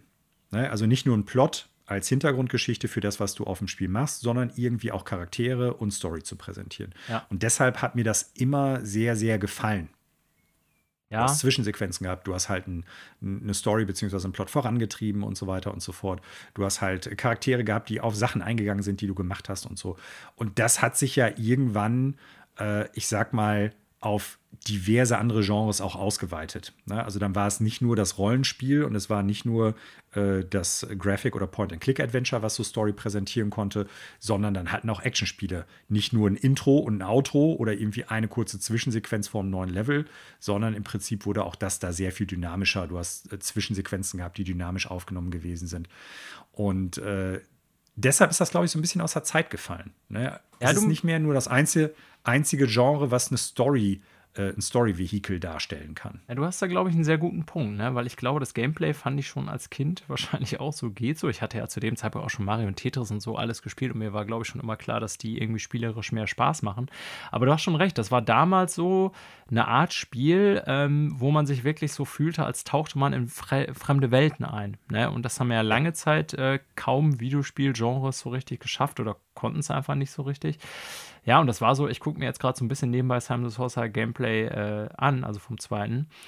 Da fällt mir auch direkt wieder auf, also ich, es war damals schon für die Zeit ein grafisch sehr beeindruckender Titel, Ja, äh, ja. muss man ganz sehr klar sagen. detailliert. Ich Genau. glaub, SVGA. Und also, obwohl meine Erinnerungen wirklich, wie gesagt, inhaltlich vom Abläufen her sehr schwach sind, habe ich direkt wieder so ein kleines, äh, jugendliches, kindliches, nostalgisches Gefühl, irgendwie, wie ich durch diesen Zaubershop und so gelaufen bin. Das Mhm. sieht ja, und durch diese Stadt am Anfang, das sieht ja schon alles sehr cool aus. So, ne? Also, das hat einen wirklich so in so eine Fantasiewelt damals reingesogen. Ne? Äh, so Hogwarts Legacy oder so würden darüber heute lachen, aber ja, das war eben die Zeit damals vor Mhm. jetzt schon auch fast 30 Jahren. Der erste Teil ist von, was habe ich gerade nochmal geguckt, 93, zweite Teil von 95, ist halt schon etwas her. Ne? Mhm. Ja. Ja.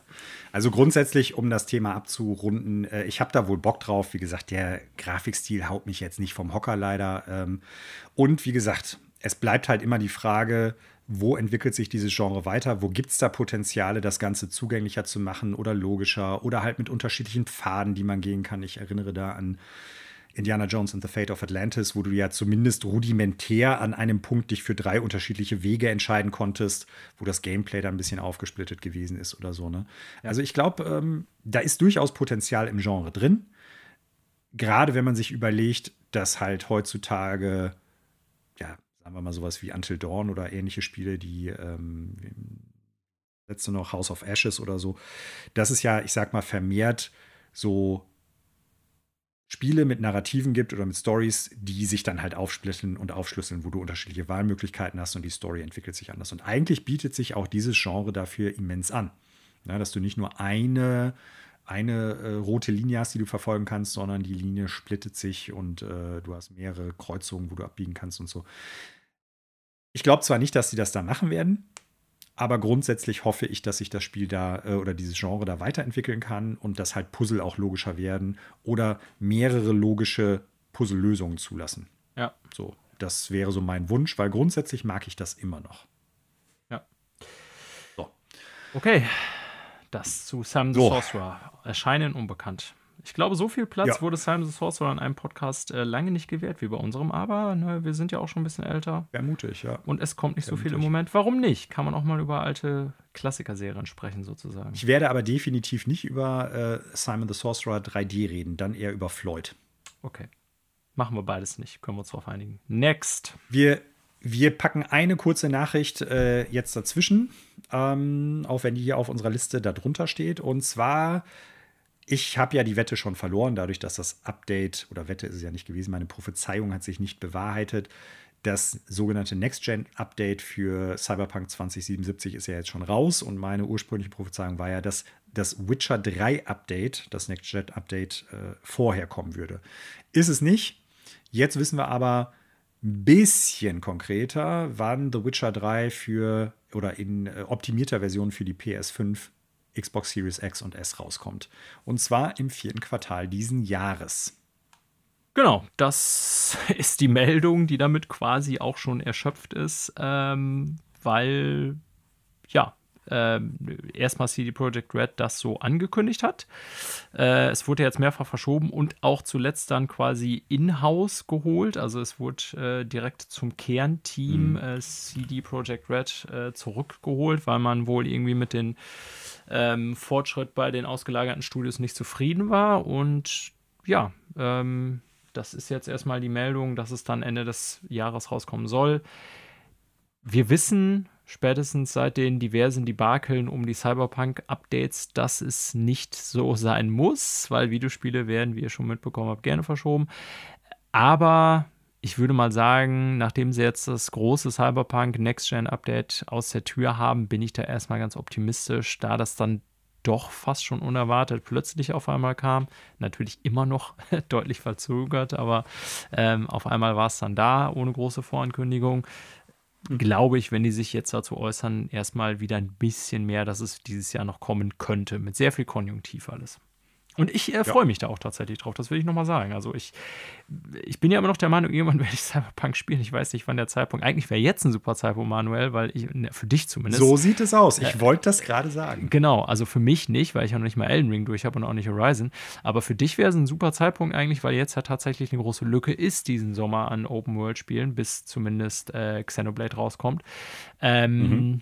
Ja, naja, es kommt noch Monster Hunter Sunbreak. Das stimmt natürlich auch, ja, shit. die, die Crackpfeife wird herumgereicht. Ähm, mm. Ja. Das Digital-Crack. Cyberpunk, keine Ahnung, wann und ob ich es jemals spielen werde. Irgendwann bestimmt. Ich bin immer noch still optimistic. Ähm, Witcher interessiert mich tatsächlich, habe ich schon mehrfach erwähnt, mehr ich kann mir mhm. sehr gut oder gehe fest davon aus, dass ich das Ende dieses Jahres zumindest mal reinschmeißen werde. Ich habe ja die Main Story bei Witcher 3 auch nie beendet, auch wenn ich da durchaus einige Stunden auf dem Tacho habe, aber ich verliere mich da halt auch manchmal in solchen Spielen, weil es einfach gigantisch ist. Open World, ja. ja. Ja, damit haben wir die Nachricht abgehandelt. Und wir kommen zur letzten Nachricht, bevor wir nochmal auf Gerüchte schauen, Daniel. Hm. Es gibt in den USA, da haben wir letzte Woche schon drüber gesprochen, ja, eine sehr kontroverse und teilweise sehr traurige Debatte um die Frage, ob es halt äh, rechtlich erlaubt sein sollte, Abtreibungen vornehmen zu können.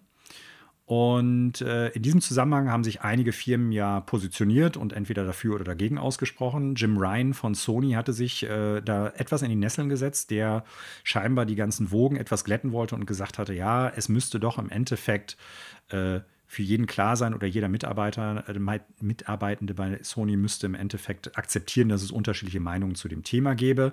Dann hat das Ganze dummerweise, also über die grundsätzliche Einstellung kann man sowieso streiten, aber dummerweise dann auch noch mit einer äh, sehr taktlosen und völlig fehlgeleiteten, äh, ja,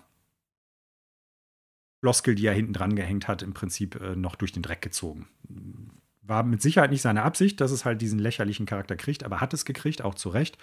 Und äh, ja, in diesem Zusammenhang hat sich jetzt äh, Insomniac, ein Sony-eigenes Studio, auch zu Worte gemeldet und hat tatsächlich ein 60-seitiges Dossier dazu veröffentlicht. Und, wenn ich das richtig auf dem Schirm habe, auch noch äh, 50.000 Dollar für die äh, Women's Reproductive Rights Association Project ähm, gespendet. Ne? Ja. Also für eine Stiftung oder für eine, ähm, wie sagt man, ja, fein weiß ich gar nicht, gar nicht, aber für, ähm, für eine Stiftung, die sich dafür ausspricht und äh, daran auch arbeitet, dass es halt Frauen ermöglicht wird, durchaus medizinisch korrekte Abtreibung vornehmen zu, äh, zu lassen. Ja. Ja, damit bestätigt das sozusagen Jason Schreiers Bericht, dass man bei Sony intern, zumindest bei verschiedenen Firmen, nicht ganz so begeistert war über die Wortwahl von Jim Ryan. Äh, Insomniac, wenn die da ein 60 Seiten Dossier zusammenstellen, gehe ich erstmal davon aus, dass es durchaus einige Mitarbeiter gab, die damit sehr unzufrieden waren. Ähm, und hier steht ja, die äh, haben bessere Leitung verlangt, jetzt in die, nicht in dem Sinne, dass er ähm, ersetzt werden soll, sondern äh, ja, to do better by employees äh, who are directly affected. Da sind natürlich Frauen gemeint. Und ja, also ich will nicht sagen, Sony hat denen jetzt den Mund verboten oder so, aber es ist ja zumindest auch so publik geworden, dass es tatsächlich so ist, dass einige bei Sony damit sehr unzufrieden sind, auch wenn die Firmenpolitik weiterhin bleibt. Wir geben dazu kein öffentliches Statement ab. Bungie wiederum, die ja noch von Sony gekauft werden, noch ist der Prozess nicht abgeschlossen, ähm, haben so als Fortsetzung der Saga auch schon über ihren Community Manager angekündigt, ja, selbst wenn wir gekauft werden, äh, wir werden uns nicht den Mond verbieten lassen. Und der äh, Pete Parsons, der CEO von Bungie, hat das so bestätigt, nochmal per Tweet, als der äh, Community Manager das so rausgehauen hat, dass man sich nicht den Mund verbieten lassen würde, weil Bungie eben bei bestimmten Themen eine sehr klare Linie nach außen kommuniziere. Ähm, ja, also wir waren letzte Woche bei der Formulierung Fettnäpfen. Das sind so Feuer, die man da jetzt austreten muss, die man nicht hätte haben müssen. Ich finde übrigens das Argument, nur mal so am Rande ist jetzt wieder eher so ein inhaltlicher Punkt. Man könne dazu oder man müsste dazu unterschiedliche Meinungen haben können. Äh, traurig, amüsant, äh, denn natürlich will ich nicht leugnen, dass Menschen aus religiösen Gründen oder warum auch immer, ne, ethischen, das ist ein ethisches Thema, unterschiedlichen äh, Positionen haben können zum Thema, ja, ist Abtreibung okay oder nicht und bis wann? Das steht ja für mich gar nicht zur Debatte. Mhm. Das Interessante daran ist ja nur, wenn jetzt eine Entscheidung wie in den USA getroffen werden sollte, dann wird ja der einen Seite de facto verboten, ihre Meinung in Realität übersetzen zu können. Verstehst du, was ich meine? Also, ja, ja, klar. So, ne? also ob man ja. ein Kind mhm. abtreiben lässt oder nicht, das ist ja letztendlich immer noch jedem selbst überlassen, sei es hier oder in den USA und ob man das moralisch und ethisch und so weiter mit sich vertreten kann. Es ist ja nicht so, als würde man dieser Seite die, die, die Grundberechtigung absprechen wollen, aber du schaffst ja Fakten, wenn du dann, wie in dem Fall oder auch in Polen, Abtreibung per se verbietest, auch für Vergewaltigte und so weiter und so fort. Ähm, mhm. Dann hast du sozusagen kein Recht mehr gesetzlich auf die andere Meinung. Das finde ich das Witzige an der Debatte und auch, dass Jim Ryan da anscheinend irgendwie so mal locker hopper drüber hinweg sieht. Mhm. Ja, es ist, ein, es ist ja ein Unterschied, ob man im Prinzip die, äh, Nee, es sind zwei unterschiedliche Themen, so rum müsste man es, glaube ich, sagen. Es sind ja zwei unterschiedliche Themen. Ne? Also lasse ich, äh, kann ich akzeptieren, dass es zwei unterschiedliche Meinungen zu dem Punkt gibt. Genau und lebe gleichzeitig in einer Gesellschaft, die halt beiden ermöglicht, also beiden Polen dieser Meinung, so zu leben, wie sie es gut finden. Richtig. Das heißt, die Personen, die im Prinzip halt sagen, ich bin für Abtreibung und äh, ich kann das auch nutzen, wenn ich darauf angewiesen bin, auf einer gewissen Ebene. Ja. Die Leute, die halt dagegen sind, müssen es ja nicht nutzen. Ne? Das heißt, da hast du ja die Option für beiden Seiten. Und das, was du jetzt gerade kritisierst, ist ja vor allen Dingen diese Situation, dass eigentlich der einen Seite im Prinzip die Möglichkeit, das nutzbar, äh, das zu nutzen, komplett genommen wird, ja, wenn es halt genau. halt so weit kommt. Ne? Ja. Und das ist ja, das sind ja zwei unterschiedliche Punkte. Das eine, was ja Jim Ryan jetzt erstmal offiziell kritisiert hat, ist ja so ein bisschen oder versucht hat, glaube ich, so ein bisschen anzustoßen, ist, ja, man muss halt akzeptieren, dass es unterschiedliche Meinungen gibt. Ja, muss ich, mehr oder weniger, sollte aber nicht bedeuten, dass ich darüber nicht diskutieren darf. Genau, so, das kommt noch hinzu. Man kann ja nicht den Leuten, ne? wenn er schon sagt, ja, es gibt unterschiedliche Meinungen, ja, was willst du jetzt hören? Dann willst du dir verbieten, dass man darüber redet, weil es ist jetzt, ja, also, ne, gerade dann, wenn man äh, ja, sagt, dass es unterschiedliche Meinungen dazu geben muss, muss ja auch die Debatte darüber äh, möglich sein, auch intern. Und im, und im Prinzip ist das ja, und ich glaube, so hat er das vermute ich jetzt mal auch sich äh, in seinem Kopf gedacht, im Prinzip ist das ja auch eine Sache, die dann halt beiden Seiten verbietet, darüber zu reden, wenn man es mal genau nimmt. Ne? Also ja. es ist ja weder pro der einen noch pro der anderen Seite, sondern im Prinzip so, äh, darüber reden wir nicht, sage ich jetzt mal mit meinen Worten, weil wir müssen ja akzeptieren, dass es andere Meinungen zu dem Thema gibt oder unterschiedliche Auffassungen. Und äh, ja, also von daher ist das allein schon schwachsinnig, sowas überhaupt zu sagen. Aber das größere Problem war ja damals auch, dass das dann halt mit diesen flapsigen Kommentaren noch garniert hat. Im ja, Nachgang. die Katzen und, und das Story, genau. Völlig, also auf Englisch wird man tone deaf sagen, also wirklich völlig taktlos, völlig irgendwie an der eigentlichen Ernsthaftigkeit vorbeigegangen ist. Und äh, ja, ob Sony sich da jetzt positioniert oder nicht positioniert, gut, das ist deren Sache im Prinzip. Ähm, für die einzelnen Firmen die unter deren Banner halt sind oder für die einzelnen Studios bedeutet das aber unter, unter Umständen auch, dass wenn sich diese äh, dieses Konglomerat Sony halt äußert und positioniert, dass es dann unter Umständen auch schwierig wird. Ne? Das heißt, wenn Sony jetzt sagen würde, ja, wir sind gegen Abtreibungsrechte, dann würden halt Firmen wie Bungie oder halt auch Insomniac äh, durchaus da nochmal Schwierigkeiten kriegen können, wenn die sich halt pro dafür äußern.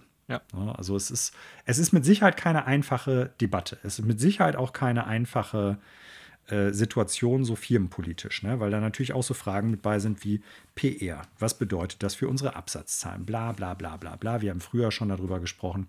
Jim will auch an Redneck-Spiele verkaufen, ja. So, und äh, wir haben früher schon mal gesagt, wir würden uns da wünschen, dass es eigentlich gesellschaftliche Verpflichtungen gibt, derer sich Firmen auf jeden Fall dann halt annehmen müssen und da halt auch positionieren sollten, sei es halt Sony, sei es Microsoft oder Nintendo. Microsoft scheint da manchmal etwas progressiver zu sein, aber auch die lassen sich viele Spielräume offen. Aber Sony und Nintendo sind da noch, ich sag mal, äh, weniger klar und deutlich. Ne? Ja. That's true. Ja, umso wichtiger, glaube ich, wenn dann halt Studios wie jetzt zum Beispiel Insomniac oder Bungie sich klar positionieren und dann halt sagen, jo, also pass mal auf, finden wir absolut nicht in Ordnung. Und es gibt ja auch andere Firmen, die positionieren sich. Also soll jetzt ja nicht heißen, nur weil ich jetzt die Meinung habe, das Recht sollte es halt geben für Frauen, ähm, dass ich es deshalb dann nur gut finde, wenn sich Leute positionieren oder Firmen, wenn die halt äh, für meine Position sprechen oder sowas. Aber grundsätzlich finde ich, ist es dann halt klar. So.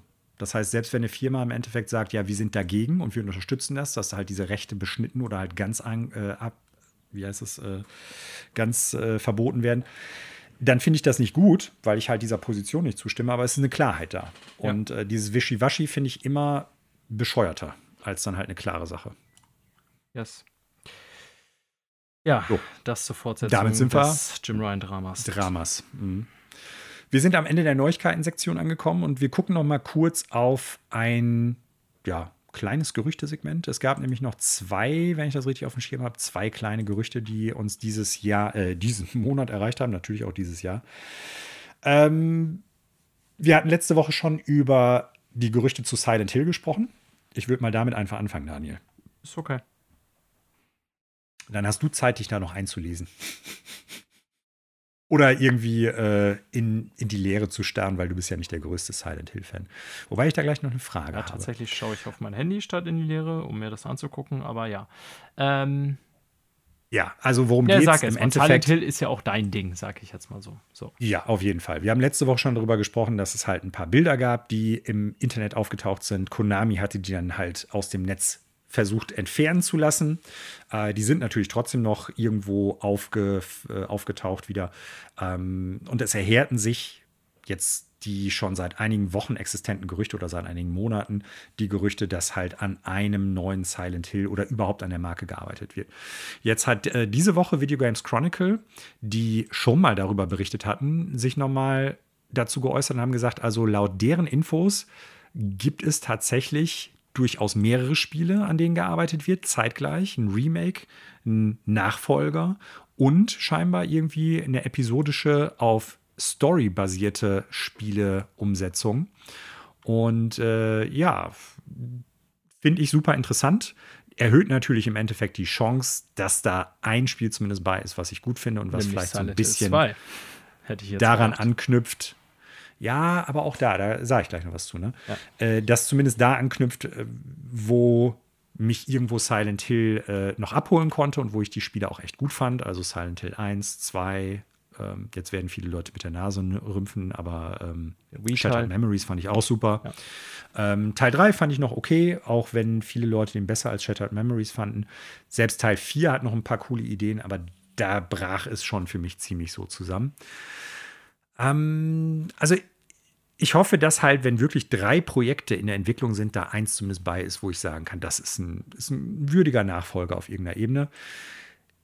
Remake im Sinne von Teil 2, und das ist ja so ein bisschen auch das Gerücht, um das es geht, genau. äh, hätte ich Bock drauf, gerade mit schicker Grafik, aber auch da bin ich echt gespannt, ähm, gameplay-technisch, gerade was so Kamera und äh, Bewegung des Hauptcharakters und so und Menüführung betrifft, da ist viel Luft nach oben aus heutigen Maßstäben heraus betrachtet. Ähm, ich weiß aber nicht, ob ich das jetzt so super gut finden würde, weil nicht, dass es jetzt ein perfektes Spiel ist, überhaupt nicht. Mir gefällt es sehr gut. Es hat meines Erachtens nach auch zu Recht den Kultklassiker-Status, den es halt genießt.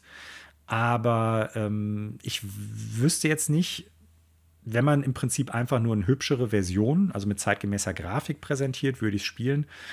Wird vielleicht auch viele neue Leute dann halt in die Serie reinziehen können. Aber für mich jetzt grundsätzlich hätte ich dann lieber einen komplett neuen Teil. Weil, wenn die jetzt hingehen und sagen, wir machen Remake und das machen wir aber so offen, beziehungsweise wir bringen da so viel Neues rein, dass es, ich sag mal, auch viele Überraschungen für neue Leute, äh, für alte Fans bietet. Ich glaube, da laufen die sehr schnell Gefahr, eigentlich die alten Fans mit zu vergrätzen und zeitgleich so ein bisschen, äh, ich sag mal, das Subtile dieses Spiels, gerade von Teil 1 und Teil 2, so ein bisschen kaputt zu machen. Ne? Wenn es vielleicht ja. mehr on the nose ist, mehr Zwischensequenzen, mehr Story und so. Ich glaube, Silent Hill 1 und 2 vor allen Dingen leben etwas davon, dass es halt sehr kryptisch ist und dass es halt nicht ganz klar alles ist. Klar, man kann sich so ein bisschen zusammenpuzzeln, worum geht es eigentlich, Schuldgefühle und äh, Sühne, Schuld und Sühne und sowas alles. Aber wenn das jetzt ganz klar und deutlich wird oder halt ganz andere Nuancen da reingebracht werden, ich glaube, dann geht da viel von der Subtilität vielleicht verloren und dann wäre mir ein neuer Teil tatsächlich lieber ja, ja, ein Remaster wäre dann auch völlig okay. Wie gesagt, gemessen daran, dass es halt Gameplay und äh, steuerungstechnisch und menüführungstechnisch durchaus äh, vieles gibt, was man da verbessern könnte. Also, ich sag so. mal so: Das Gute ist ja an dem Gerücht, ähm, dass du deinen neuen Teil offensichtlich auch kriegst. Zumindest plant Konami ja angeblich auch einen komplett neuen Teil. Ähm, Silent Hill 2, du hattest das ja auch auf deine Top Horror-Games gesetzt, die wir irgendwie letztes mhm. Jahr zu Halloween gepostet haben über die Social-Media-Kanäle. Ähm, weiß ich, dass das einen hohen Status bei dir genießt. Ähm, ich kann es inhaltlich jetzt nicht bewerten. Ich kann deine Bedenken so grundsätzlich erstmal verstehen. Für mich wäre es tatsächlich deswegen ganz interessant, weil ich die alte Version so nicht mehr spielen würde. Wenn das als Remake rauskommt, wäre mein Interesse irgendwie höher, komischerweise dann das zu spielen. Also äh, wäre das mit Sicherheit nochmal so eine Chance, dass ich so ein als ja, Klassiker bewertetes, also ein Horror-Classic dann irgendwie auch auschecken würde. Ähm, ja, äh, deswegen bin ich da erstmal gar nicht so skeptisch. Da muss man natürlich schauen, wie geht sich das so aus mit Release-Plänen und dass man irgendwie äh, sich nicht da irgendwie gegenseitig das Wasser abgräbt und dann irgendwie nicht vorher schon die mhm. Fans vergrätzt mit einem mhm. halbgar gemachten Remake und so weiter. Also das ist natürlich alles korrekt, dass man das bedenken sollte. Ähm, aber wenn Konami jetzt mal wieder vorhat, was mit seinen ja durchaus zahlreich vorhandenen Videospiel-IPs zu machen, würde ich das erstmal begrüßen und da da offensichtlich auch unterschiedliche Studios dran arbeiten. Warum nicht? Also ich bin da erstmal äh, jetzt Optimist, obwohl ich das sonst auch oft nicht bin, aber da könnte auch was Gutes bei rumkommen. Und der dritte Bestandteil, dieses episodische Story-Game eher so angeblich. Bitte nicht Telltale, bitte nicht Telltale. Ja, angeblich ja auch über einer Porna irgendwie oder dass die da zumindest beteiligt sind. Keine Ahnung, also da kann ich mir bisher am wenigsten drunter vorstellen. Auch da ich kein großer Silent Hill-Kenner-Fan bin, will ich mich da jetzt irgendwie gar nicht zu weit aus dem Fenster lehnen, was da möglich ist und nicht. Ähm, Annapurna würde ich schon sagen, dass das, also wenn das jetzt wahr wäre, wieder viel Konjunktiv, das, was die releasen, auch wenn es nicht jedem gefällt, dass vieles davon zumindest so einen gewissen Qualitätsstandard schon hat, würde ich jetzt mal ja, schon behaupten. Doch.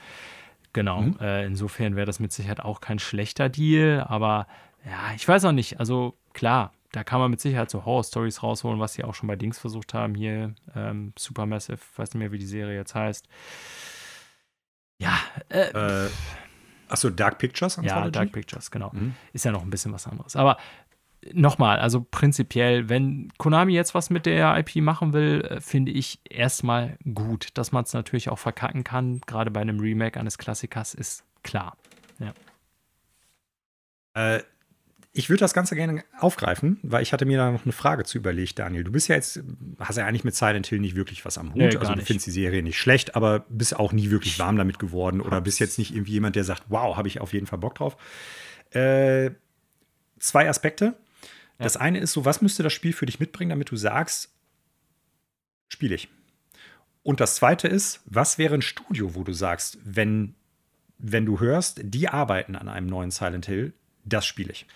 Also meinst du jetzt äh, auf eins der Spiele speziell bezogen oder ganz generell so bei einem Silent Hill Game? Generell jetzt, okay. für ein neues Silent Hill Game. Egal, ob es jetzt ein Remake ist oder ob es ein, äh, neues Spiel ist. Also bei Silent Master, glaube ich, können wir so ein bisschen rauslassen, weil ich vermute mal, wenn du so viel Bock so. auf die Spiele gehabt hättest, hättest du die ja damals auch schon spielen können. Genau, obwohl ich ja auch kein PlayStation-Kind war, also hatte ich teilweise auch keinen Zugriff drauf. Aber mhm. nun gut. Ähm, ja. Pff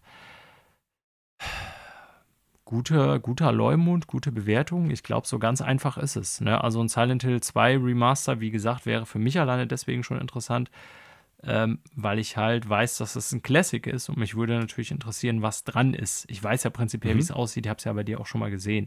Ist Jahre her, aber ähm, ja. Ähm, ich bin nicht der Horrorspiele-Fan, aber ich spiele die durchaus mal ab und zu. Und äh, wenn dann ein neues oder Remake oder wie gesagt, kann auch gerne ein neues äh, rauskommt und ich gucke mir das an und sage, das finde ich schockt irgendwie, würde ich das spielen. Also ich sag's mal so, die PT damals, die mittlerweile legendäre äh, Demo, fand ich sehr geil und war dann auch schon irgendwie heiß auf ein Silent Hill, was es ja werden sollte. Ja? Mhm. Also da hatte es mich geschafft, obwohl ich keinen Bezug zur Serie habe, zu überzeugen und dachte, wow, das war echt so ein krasses Spielerlebnis. Ich glaube, ich würde mir den Teil äh, zulegen, wenn das rauskommt. Ne? Also so, das dazu. Könnte man das vielleicht so zusammenfassen? Also es muss einen guten Ersteindruck haben, es muss atmosphärisch sein und es muss äh, technisch auch auf jeden Fall überzeugen können. Ja, genau. Also ich hab, würde schon eine zeitgemäße Präsentation auch erwarten heutzutage. Mhm. Ja. Also eigentlich wäre es gar nicht so schwer für mich, äh, für die mich zu gewinnen als potenziellen Kunden. Ich werde dadurch ja. wahrscheinlich nicht zum Silent Hill Superfan mutieren, aber wie gesagt, ich bin solchen Spielen ja auch nicht grundsätzlich abgeneigt. Und äh, so bei welchem Studio, wenn das dann drunter steht, irgendwie Silent Hill, Fawn, Wolltest du sagen, ja, bin ich sofort dabei. Was natürlich viel rumgeschmissen wird, ist Blooper Studios. Das haben wir auch schon ein paar Mal diskutiert. Ähm, ja, nicht jetzt, also wirklich gar nicht darauf äh, bezogen, was jetzt ja, gerüchtetechnisch irgendwie da im Raum halt steht. so wenig aus, dich. irgendwie bei so Studios, die Horrorspiele irgendwie machen. Sowas hier, die alten Dead Space-Macher, sowas, die gibt es ja nicht mehr. Wie hieß das Studio noch? Visceral. Also ich könnte dir jetzt kein spezielles Studio nennen, was irgendwie ein Horrorspiel gemacht hat, wo ich sagen würde, jo, ähm, wenn die das übernehmen würden, wäre super geil. Daher fällt mir die Antwort darauf jetzt relativ schwer, muss ich sagen. Dann nimm doch kein Horrorstudio. Also wenn Bungie. irgendwie Sony sagen würde so, ey, pass auf, die, es gibt ja leiser lange Gerüchte irgendwie, dass die auch mit Konami da irgendwie im Bett sind, wenn die sagen würden, ja hier, ähm, wir machen in Kooperation mit denen Silent Hill Spiel und das kommt irgendwie von Band oder so, würde ich sagen, jo, geil, gucke ich rein. Das wird mit Sicherheit mhm. irgendwie was Solides mindestens. Ne? Fände ich jetzt, wo ich drüber nachdenke, gar nicht so fern ab, weil wir wissen ja, dass irgendwie Band äh, dann doch nicht am Last of Us Remake sitzt, hatten kein äh, Days Gone 2, haben sie nicht genehmigt bekommen. Machen ja angeblich jetzt was Eigenes, ne? das würde dem widersprechen, aber ja, soweit wäre doch eine Möglichkeit. Mhm. Okay, Kommen wir zum zweiten Gerücht. Auch ein Spiel, vielleicht sogar das äh, am schlechtest gehütete Geheimnis der Videospielbranche der letzten Monate oder Jahre. Äh, das berühmt-berüchtigte The Last of Us Remake, also nicht das Remaster, was es ja schon gegeben hat für die PlayStation 4, soll laut Jeff Grubb in äh, diesem Jahr noch erscheinen und zwar sehr wahrscheinlich der Weihnachtstitel werden. Ja, Sony an Weihnachtstitel. Was dann natürlich, was, was dann natürlich bedeuten würde, dass es automatisch verschoben wird. Ja, genau. Also ja, das ist das Gerücht, dass es angeblich noch dieses Jahr rauskommt. Ähm, es gab letztens auch Gerüchte, die ich sehr interessant finde, weil wir ja von Last of Us Factions, dem Multiplayer-Add-on ja. oder also eigentlich schon immer separat geplant zu Last of Us 2 seit Ewigkeit nichts gehört haben. Aber Naughty Dog, und das kann man auch glauben, darauf beharrt, dass sie da nach wie vor dran sind. Ähm, gab es das Gerücht. Das ist echt irre, ja. Dass das, äh, sorry, ich wollte dich nicht unterbrechen. Alles gut. Mhm. Dass das kombiniert wäre mit Last of Us Remake und dass das Ganze so eher einen attraktiven Vollpreistitel ergeben würde, als wenn man beides getrennt macht. Kann ich, mhm kann ich mir durchaus vorstellen, zumal Factions ja ein großer Bestandteil auch von Last of Us 1 war und ich es auch durchaus einige Stunden gespielt habe. Fände ich also fast schon wieder irgendwie witzig. Das Remake selber, ich habe da die Tage noch drüber überlegt, eigentlich denke ich ja, ey, was wollt ihr jetzt mit einem Remake davon? Ihr habt das schon auf PS4 portiert, der lief schon mit 60 Frames per Second. Ähm, so, warum jetzt schon wieder ein Remake? Viele sagen natürlich ja, weil die HBO-Serie Anfang nächstes Jahr kommt.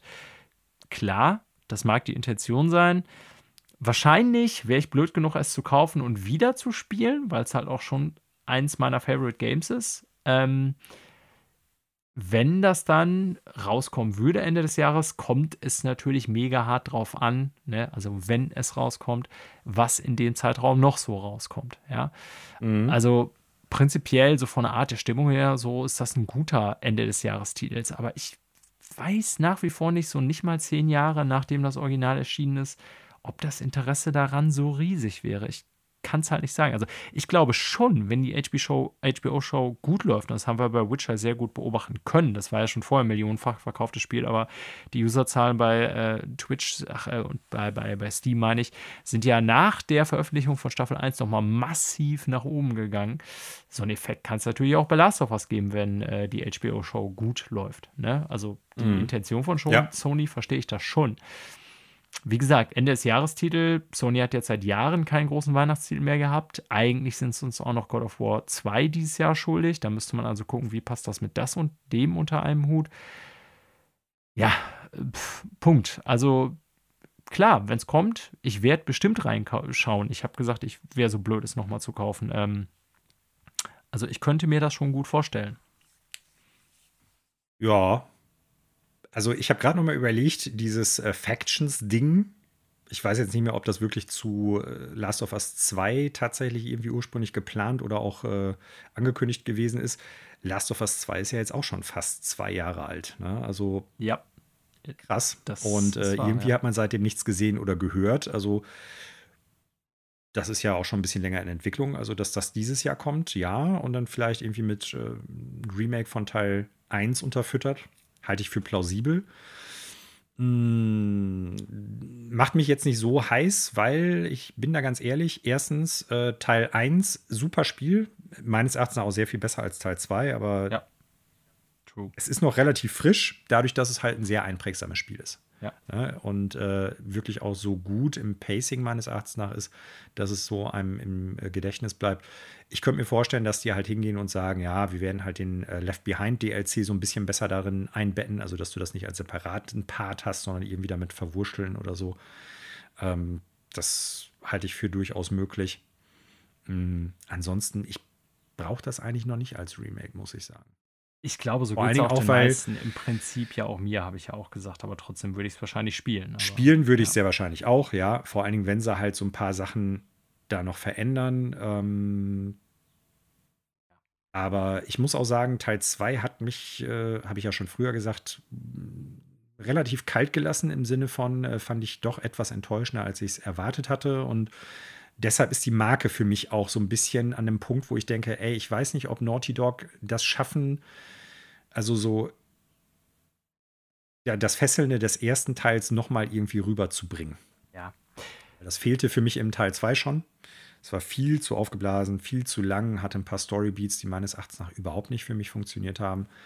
Und äh, deshalb, wenn die jetzt hingehen und sagen, wir machen Teil, zwei, äh, Teil 1 als Remake und äh, wir bringen dann neue Aspekte mit rein, äh, ich bin da so ein bisschen skeptisch, dass das auf einer Ebene funktioniert, wo die mich damit dann abholen können. Aber äh, ist ja nur ein Gerücht. Mal gucken, ob es ja, der große Weihnachtstitel genau. wird. Also das Spiel selber ist ja nie offiziell angekündigt worden, aber ich glaube, mittlerweile genau. können wir davon relativ sicher ausgehen. Und ähm, ja, ähm, mal schauen, ob es dann wirklich Ende des Jahres kommt, was ja erstmal das Gerücht ist. Ich glaube, dass mhm. wir in sehr naher Zukunft, also innerhalb der nächsten sechs Wochen, sage ich mal, schlauer sind, weil ich immer noch glaube, dass da von Sony irgendwas kommt, eine Präsentation. Also wenn Sony einen Weihnachtstitel präsentieren wird oder wenn die was haben, was die als Weihnachtstitel positionieren möchten, dann denke ich, äh, müssen die jetzt in den nächsten vier bis sechs Wochen die Hosen runterlassen, weil die ja irgendwann auch mit der Marketingkampagne anfangen müssen. Ja. Sonst wird es, glaube ich, etwas knapp, weil wir haben fast schon äh, Juni. Ja. Ja, das war die Gerüchteküche. Wir machen die Tür wieder zu, lassen alles weiter köcheln. Und äh, was hältst du davon, wenn wir noch mal über ein, zwei Sachen sprechen, die wir in den letzten Wochen geguckt haben, weil das haben wir jetzt auch schon längere Zeit nicht mehr gemacht, Daniel. Machen wir noch einen kurzen Ausflug, ja. Magst du denn vielleicht mal anfangen, Daniel? Und äh, du hast nämlich ein paar mehr Sachen, glaube ich, geguckt und vielleicht eine Sache so kurz präsentieren, die dir so in den letzten Wochen über die ja. Mattscheibe geflimmert ist. Äh, ja, Ich fange mal einfach mit einem Film an. Ähm, und zwar habe ich just, ich glaube, letzte Woche war es Coda geguckt. Ähm, mhm. Coda hat ja mitunter dieses Jahr den Oscar für den besten Film gewonnen. Ähm, zusätzlich noch für das beste adaptierte Drehbuch und für den besten Nebendarsteller. Also gleich äh, drei Oscars äh, abgeräumt. Und das ist ein Film, der über Apple TV Plus läuft. Also ähm, mhm. ja, über einen Streamingdienst, den ich ja auch schon ein paar Mal erwähnt habe, wo ich durchaus jetzt relativ viel geguckt habe in den letzten Monaten. Äh, weil er ja inkludiert es halt bei mir in einem Apple-Abo irgendwie und nach und nach immer mehr so jetzt an Content kommt. Unter anderem auch Filme.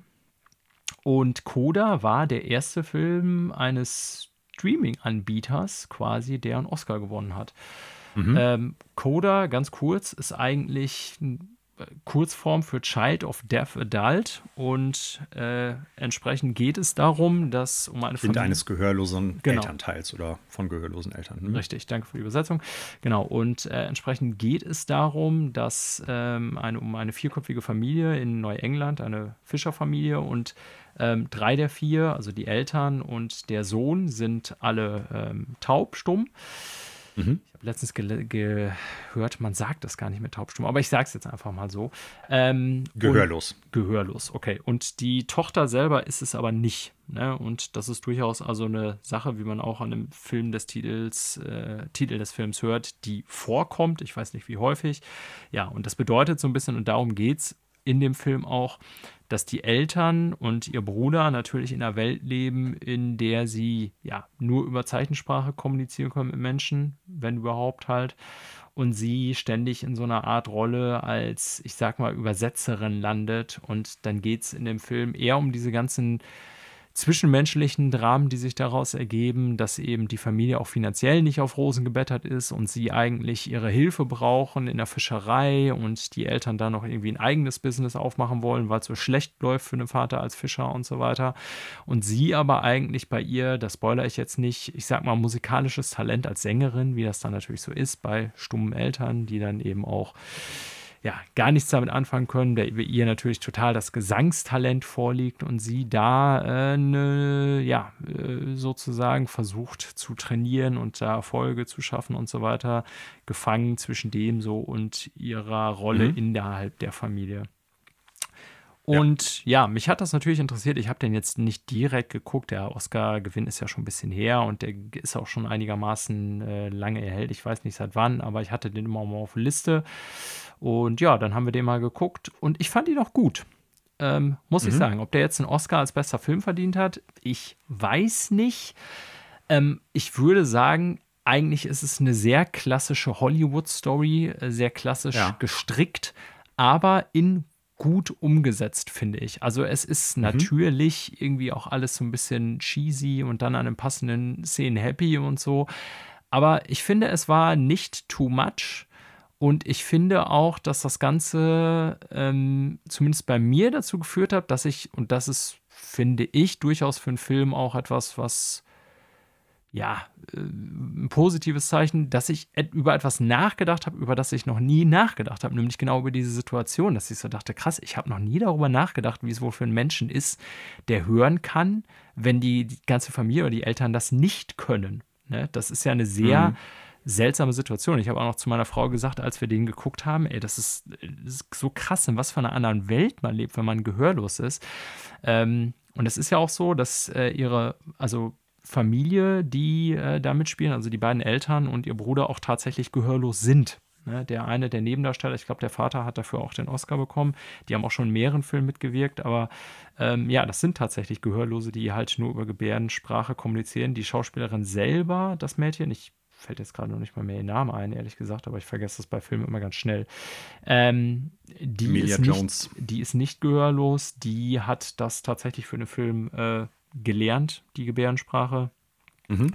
Ähm, genau. Und ja, sie singt ja auch in dem Film und alles, ne, das ist also alles ihre eigene Stimme und bei den Eltern ist es eben auch so, dass sie eben äh, das authentisch so gespielt haben, weil sie halt nicht sprechen können und so weiter. Ja, und ähm, wie gesagt, also ich bin mir jetzt nicht sicher, ob ich den als besten Film nominieren würde, wobei, was heißt schon bester Film? Also da sind in der Geschichte der Oscars einige ah, ich hätte jetzt fast gesagt, schrottige Filme dabei, aber einige Filme, wo ich sagen würde, die waren so wenig bemerkenswert, dass ich da nicht den Oscar für besten Film sehe. Ne? Mhm, und wie mhm. gesagt, schon eine sehr klassische Hollywood-Story im Sinne von drückt hier und da ordentlich auf die Tränendrüse und von der Charakterisierung, aber ich fand den trotzdem gut. Ne? Also ähm, ja. es war nie too much und ich war dann letztendlich sogar ganz positiv überrascht. Hast du den Originalfilm gesehen? Ich wusste nicht, dass es ein Remake, Remake ist. Okay, hm? das wusste ich nicht. ist ein Remake von einem französisch-belgischen Film. Äh, ich bin das Französisch nicht mächtig, deshalb werde ich jetzt den Namen ziemlich, ziemlich holprig äh, daneben. La Famille Bellier. Ähm,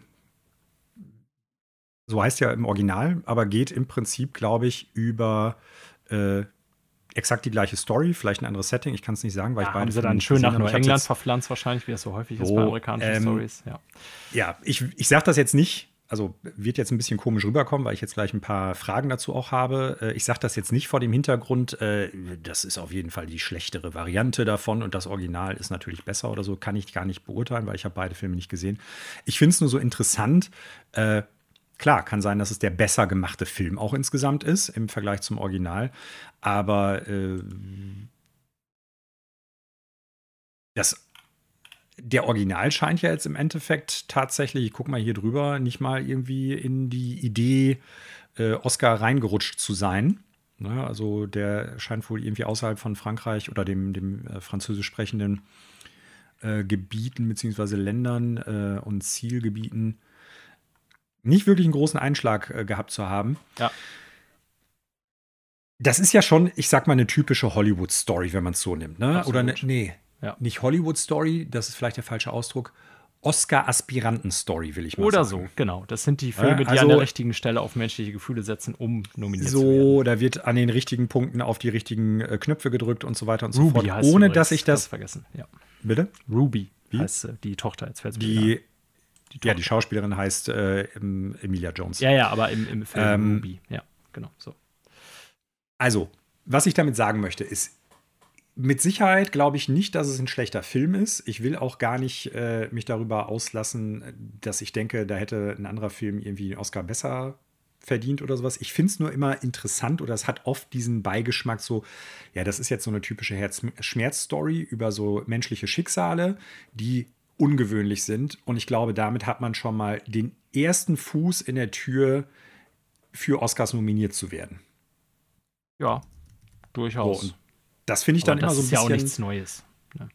Genau, das ist halt nichts Neues und deshalb spreche ich es halt gerade an, weil das halt so ein, so ein typisches Oscar-Aspiranten-Syndrom ist. Ne? Und das ist so, weiß ich nicht, finde ich immer so ein bisschen, bisschen komisch. Würdest du denn sagen, der ist abgesehen davon trotzdem durchaus einfach ein guter Film? Ja, also, also das meine ich ja. Also ich glaube, wenn mir jetzt mhm. nicht bewusst gewesen wäre, dass der den Oscar gewonnen hat, ähm, ich finde, dadurch sind eher dann manchmal die Erwartungen schon zu hoch. Ne? Also ich hätte trotzdem gesagt, ah, okay, ja, ja. das ist ein guter Film über bestimmte äh, zwischenmenschliche Beziehungen, die natürlich eher außergewöhnlich sind und der Film auch natürlich mit den üblichen ähm, ja, Szenarien spielt und dann äh, an den richtigen Stellen eben, wie gesagt, auf die Tränendüse drückt und so weiter und auch ein paar Klischees wahrscheinlich zu viel erzählt. Ähm, aber nichtsdestotrotz, ich kann es jetzt im Nachhinein natürlich nicht bewerten, hätte ich, glaube ich, gesagt, das ist ein guter Film, wenn auch mhm. nicht vielleicht überragend. Ja. Okay. Ja. Coda. Coda.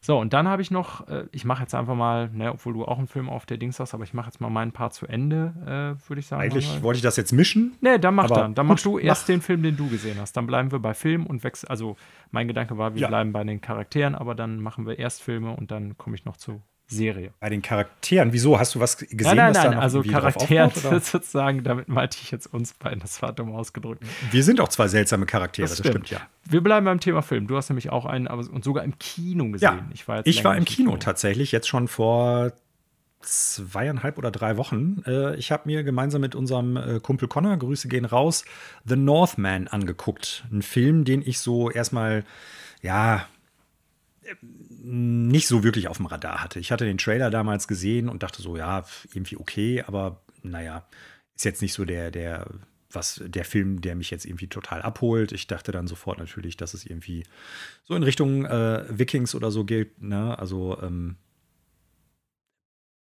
nichts, was mich jetzt irgendwie abgeholt hätte. So, damit kann, lässt sich zusammenfassen. Ähm, dann irgendwie hatte ich einfach Bock auf Kino. Äh, andere Filme waren jetzt zu dem Zeitpunkt noch nicht drin, irgendwie, wo ich gedacht hätte, da haben Leute wo Bock drauf. Ich habe ja immer mal wieder gefragt und kam so kein Interesse zu bestimmten Filmen. Und da habe ich mir gedacht, schlägst du den mal vor, vielleicht äh, findest mal wieder ein paar Leute ins Kino äh, zu gehen, mit denen ins Kino zu gehen. So, und dann haben wir uns halt The Northman angeguckt und ähm, vielleicht erstmal so ein bisschen für die Zuhörenden, die jetzt das nicht ganz zuordnen können.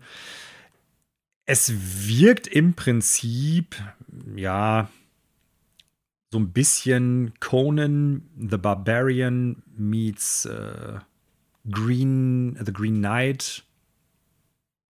Aber eigentlich wirkt es eher wie Erik der Wikinger. Also, es ist so ein, äh, ich weiß gar nicht, so, so ein, ja, so ein Film, der halt so diese Wikingerzeit so ein bisschen äh, präsentieren möchte und in diesem Setting halt auch spielt. Und eigentlich geht es aber darum, dass ein der Sohn eines äh, Wikinger-Anführers oder Königs ähm, von zu Hause vertrieben wird. Ja. Die, der Vater wird äh, gestürzt, ermordet und äh, der Sohn als Thronfolger soll natürlich auch ermordet werden. Er macht sich vom Acker und äh, Jahre später, äh, weil er Rache geschworen hat, äh, findet er eine Möglichkeit, sich an dem Bösewicht oder dem Antagonisten zu rächen. Ja. Und äh, der Film hat tatsächlich im Ansatz auch ein paar echt coole Ideen. Das muss ich dem einfach mal so zugestehen. Im Sinne von, es gibt einen, einen Plot-Twist, der vom Gedankengang her total cool ist, aber leider schon nach 20 Minuten oder 30 Minuten Films Hast du Lunte klar ist, dass der kommt. Ja. ja, du weißt sofort, dass der kommt. Und das untergräbt die generelle Idee, die dahinter steht, auf die ich natürlich aus Spoilergründen jetzt nicht eingehen will, total. Okay. Die Szene, um die es da geht, die ist eigentlich sogar relativ cool. Ähm, aber wie gesagt, weil du es vorher schon weißt, sitzt du dann halt im Kinosessel oder zumindest ging es mir und Connor so. Wir haben da gesessen und haben gedacht, okay, ja, jetzt diesen Storybeat endlich hinter uns bringen, mach mal fertig und so und äh, dann ist auch gut. Und äh, ja, also der, der Film untergräbt halt viele coole Ideen, die der hat, mit einfach total schlechter Umsetzung und einfach mit einem Hauptdarsteller, der ungefähr so viel Aussagekraft hat wie, äh, keine Ahnung, ein ausgelaufenes, ja, ein, ein, ausgelaufenes Paket Mehl, wollte ich sagen. Ne? Also das ja. kippst du irgendwo hin und dann ist es halt da. Du kannst aber auch nichts mit anfangen mehr. Mhm. Du kannst nichts mehr damit backen oder so. Es ist halt einfach da. Und so ist der, der Hauptdarsteller, der ist wirklich einfach mies und untergräbt halt auch die schauspielerische Leistung von einigen anderen Leuten, die da mitspielen. Also da sind ja durchaus ein paar äh, gute Schauspieler dabei. Nicole Kidman ist dabei. Ähm, oh, wie heißt er noch? Ähm, verdammt, jetzt fällt mir der Name nicht ein. Ich bin wie immer äh, sehr Irgendein schlecht vorbereitet. Wie ihn jetzt mal irgendein Dulli. Äh, Im Endeffekt ist es aber so, der Hauptdarsteller macht so einen schlechten Job, dass der halt alles andere auch untergräbt und äh, viele Dialoge halt auch nicht äh, so super sind. Ne? Also der Film hat auch ein paar coole Designs, aber der zerbricht daran, dass es im Prinzip äh, andere Filme gibt, die die gesamte Story besser präsentieren. Es ist von der Story her Conan the Barbarian. Von ja. vorne bis hinten. Ja. Original. Und ich weiß, dass der Film vielen Leuten, die sich jetzt selber auf die Fahne schreiben, anspruchsvolle äh, Filmfans zu sein, durchaus jetzt aufstoßen wird. Ich persönlich finde ja, dass der ein kleines Meisterwerk ist, weil der halt auf filmischer und handwerklicher Ebene, nicht zuletzt des Soundtracks von Basil Poloduris, unglaublich gut ist. Aber ähm, Conan, ich bleibe dabei. Conan ist der Hammer. Jeder Mensch, der was anderes behauptet, ist ein Idiot. Ja, er hat ja auch deine absolute Lieblingsszene, ne? Das wenn stimmt. das äh, Kamel K.O. gehauen wird. Aber auf vielen Ebenen finde ich großes Kino. Aber gut, wer sind, was Ja, finde ich, ja. finde ich ja auch. Ne? Nicht zuletzt, weil der Film wirklich mit der Stärke arbeitet, äh, dass der Hauptdarsteller kaum Englisch spricht und dementsprechend dann natürlich auch sehr stoisch rüberkommt und dem wenig, also die, die wissen halt, wo die Stärken einfach sind und was die damit machen müssen. Und das weiß The Northman überhaupt nicht. Der will halt äh, die Conan-Story erzählen, glaubt aber, dass der eine viel, viel epischere Story erzählt und äh, dass das Ganze viel, viel mehr Tiefgang hat. Ne? Also da, da überschneidet sich das so ein bisschen mit uh, The Green Knight. Ja. Dem ja viele Leute auch so was ähnliches nachsagen. Und ich persönlich finde ja, The Green Knight ist gar keine epische Story. So, das ist eine, das ist eine sehr intime Story im weitesten Sinne sogar. Und äh, der Film weiß aber gemessen daran, was er halt sein möchte, beziehungsweise wo dann auch die Stärken diesbezüglich liegen. Und das hat The Northman gar nicht. Der hat auch gar keine Subtilität. Der hat, ähm, ich meine, es gibt ein, zwei krasse Gewaltszenen da drin, die finde ich gehören ja, da auch durchaus ja. rein. Also es ist jetzt nicht so, dass die jetzt irgendwie fehl am Platz sind, aber so wie das dann ausgespielt wird, ne, das ist echt low. Und es gibt ein paar coole Segmente, zum Beispiel auch, äh, Björk spielt ja so eine Hexe in dem Film, die ja. kommt zwar gar nicht lange drin vor und ich mag die Musik überhaupt nicht und ich finde die Person, soweit ich das halt aus dem Internet kenne, irgendwie auch total unsympathisch. Aber die Szene zum Beispiel ist saucool äh, fotografiert ist sehr stimmungsvoll und atmosphärisch. Also der, der Film hat starke Szenen, aber wie gesagt, alles dazwischen plump, völlig unsubtil, äh, teilweise von den Dialogen her fast schon lächerlich. Ähm, und wie gesagt, das große Manko einfach auch der Hauptdarsteller. Okay. Also, das ist äh, ja ein Film. Ich meine, ich habe nicht viel. Alexander Skarsgård, wie auch immer man ihn ausspricht. Ja. Ja, das ist, glaube ich, der Typ, der doch auch im, im S-Remake äh, Pennywise gespielt hat, oder? Ist er das nicht? Das kann ich jetzt ganz schnell nachgucken. Äh, ich finde, dass er bei True Blood mitgespielt hat, bei Big Little Lies. Äh, oder vertue ich mich jetzt gerade wegen dem Namen äh, ja, nee, also bei S finde ich ihn nicht.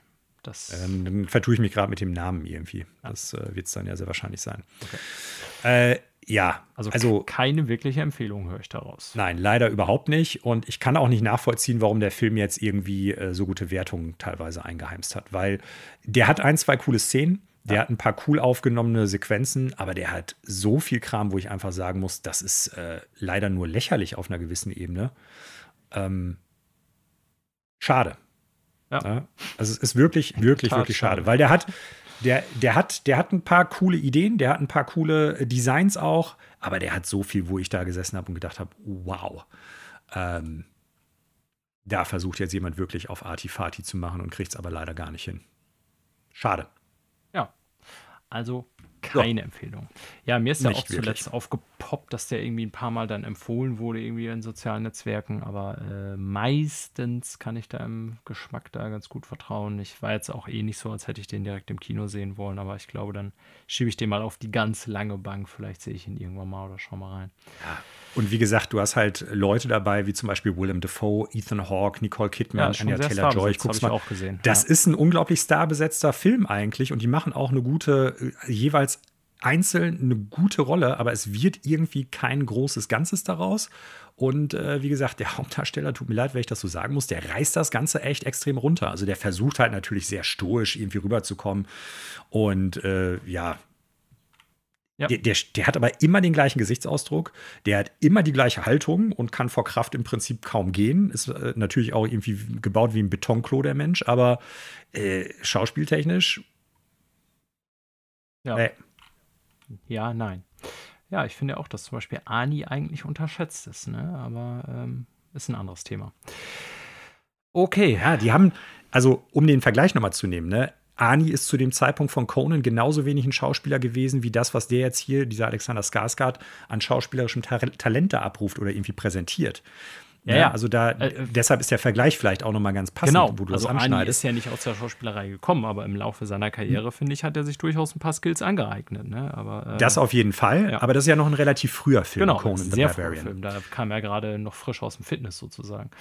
Allerdings muss man dazu sagen, dass der Typ weil der halt nicht so viel drauf hatte, schauspieltechnisch und halt auch echt ein Problem mit gesprochenem Englisch hatte. Das merkt man ja teilweise, ne? See the enemies driven before them. Uh, see the, the women driven before them und sowas alles. Ja, also er spielt halt ja schon das, was er ist zu dem Zeitpunkt ein Klotz. So, ne? so. pass auf. Und ja. das ist halt, das ist ja auch der Punkt so, ne? Die wissen halt um die, die Probleme, die die diesbezüglich mit der Besetzung hatten und machen da ganz viel mit. Das heißt, du hast ja in den ersten 20, 30 Minuten kaum Dialog, du hast kaum gesprochene Sätze von Ani, du hast ganz viel Stimmungsmusik, du hast ganz viel Bilder, du hast ganz viel Moment so und äh, wenn man halt weiß, der Typ kann bestimmte Sachen einfach nicht so gut wie vielleicht ein äh, richtiger Schauspieler oder sowas, dann muss man auch gucken, wie kann man halt mit den Schwächen arbeiten. Und das hat halt Conan the Barbarian richtig gut hingekriegt. Ne? Ja. Und äh, das fehlt halt meines Erachtens nach The Northman komplett, obwohl es ja eigentlich die gleiche Story ist. Also es, ähm, das ist schon echt verrückt. Die gleiche Story wäre ein guter Stichpunkt, Manuel.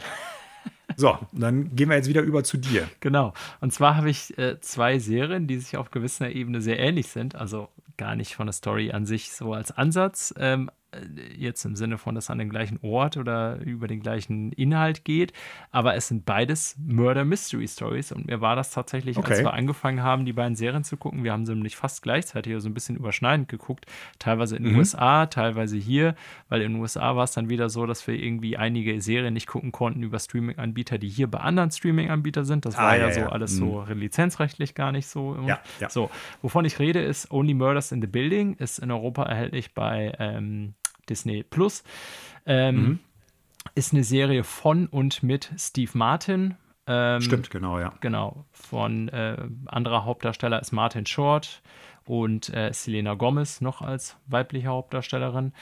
Äh, und da geht es um ein Murder Mystery, also eine Aufklärung eines Verbrechens in einem ähm, ja, edlen New Yorker Wohnkomplex an der Upper West Side oder Upper East Side, bin ich mir jetzt gar nicht sicher. Äh, mhm. Ja, in deren Haus, wo die alle zusammen wohnen, geschieht halt ein Mord und die drei bilden dann so eine Einheit und machen darüber einen Podcast und erkunden dann nach und nach, obwohl die Polizei sich für sie nicht interessiert und die als Spinne abtut, ähm, die, diesen Mordfall und was in Wirklichkeit dahinter steckt. Und das geht dann zurück auf eine Story, die vor langer Zeit passiert ist, in die das Mädel auch verwickelt ist und so weiter. Sage ich natürlich jetzt nicht mehr zu, weil das spoilert.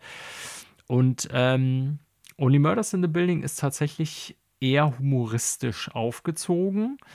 Ähm, teilweise auch ein bisschen zu albern, wobei ich schon sagen muss, dass irgendwie die Chemie zwischen Martin Short und Steve Martin irgendwie ganz gut funktioniert. Also Steve Martin ist so ein Ding, der ist bei mir in so einer Riege, also der hat ja wirklich auch ein paar sehr bekannte, legendäre Sachen gemacht, ist ja schon so ein Hollywood-Urgestein, genau. Ja. Ist bei mir aber nicht so in der oberen Riege, sage ich mal, irgendwie, mhm. der Schauspieler so aus dieser Hollywood-Zeit. Ähm, womit ich irgendwie jetzt gar nicht sagen will, er kann nichts oder so. Ganz im Gegenteil, ist einfach so von meinem persönlichen Geschmack her nicht der Typ. Hat ja auch sehr unterschiedliche Rollen durchaus gespielt. Hier wieder eher an so eine, spielt er so einen verpeilten alten Mann, der dann eher so durch seine Skurrilität so in diese witzigen Situationen gerät. Ähm, ja, und dann wird halt im Verlaufe dieser, ich weiß nicht, wie viele Episoden sind es, acht bis zehn, müsste ich jetzt nochmal gucken, kommt auch eine zweite Staffel Ne, zwölf Folgen sind sogar. Aha, interessant. Ähm, kommt auch sogar eine zweite Staffel, wobei ich mich frage, was soll da passieren, weil die erste Staffel ist neuer Mordfall. abgeschlossen. Genau, wird mit Sicherheit ein neuer Mordfall sein. Ähm, ja, also. Oder die sind im Urlaub alle und äh, genau, da passiert so, Mord. Whatever. So. Ist auf jeden Fall, ich finde, solide Nebenbei-Unterhaltung, ist nichts Anspruchsvolles, hat eher, wie gesagt, so einen humoristischen Anspruch. Ähm, sind jetzt auch, also Selena Gomez ist für mich jetzt kein auch die will ich jetzt nicht schlecht reden. es gibt ja durchaus einige Schauspieler aus dieser neueren Kinderriege, sag ich mal, denen ich auch Schauspielskills zuordnen würde. Bei ihr kann ich das jetzt so gar nicht sagen, ja. weil ich viel nicht gesehen habe. Ähm, Oder Leute, die äh, seit ein paar Jahren versuchen, da Fuß zu fassen und sich als sehr gute Schauspielerin äh, empuppen, wie zum Beispiel Lady Gaga. Das stimmt tatsächlich. Der äh, muss sich das zusprechen. Die machen einen guten Job ja. auf der Leinwand. Ja, also ich fand jetzt nicht, dass Selena Gomez irgendwie eine Bereicherung war. Das wollte ich damit sagen. das, was sie da macht, macht sie ganz nett. Aber ja, hätte auch okay. jede x-beliebige andere sein können, die nicht den Namen hat. Ähm, also sie macht nicht den, den Alexander Skarsgård in Northman. Äh, nee, das glaube ich jetzt nicht. Und zieht die Serie also runter, die, die Serie sagen. runterziehen, wie ich bei, bei uh, The Flight Attendant hatte, mit hier Katie, bla bla bla, ich weiß den Namen gerade nicht mehr. ja, das Gefühl hatte ich Kaylee jetzt nicht. Kuko oder? Cool, ja.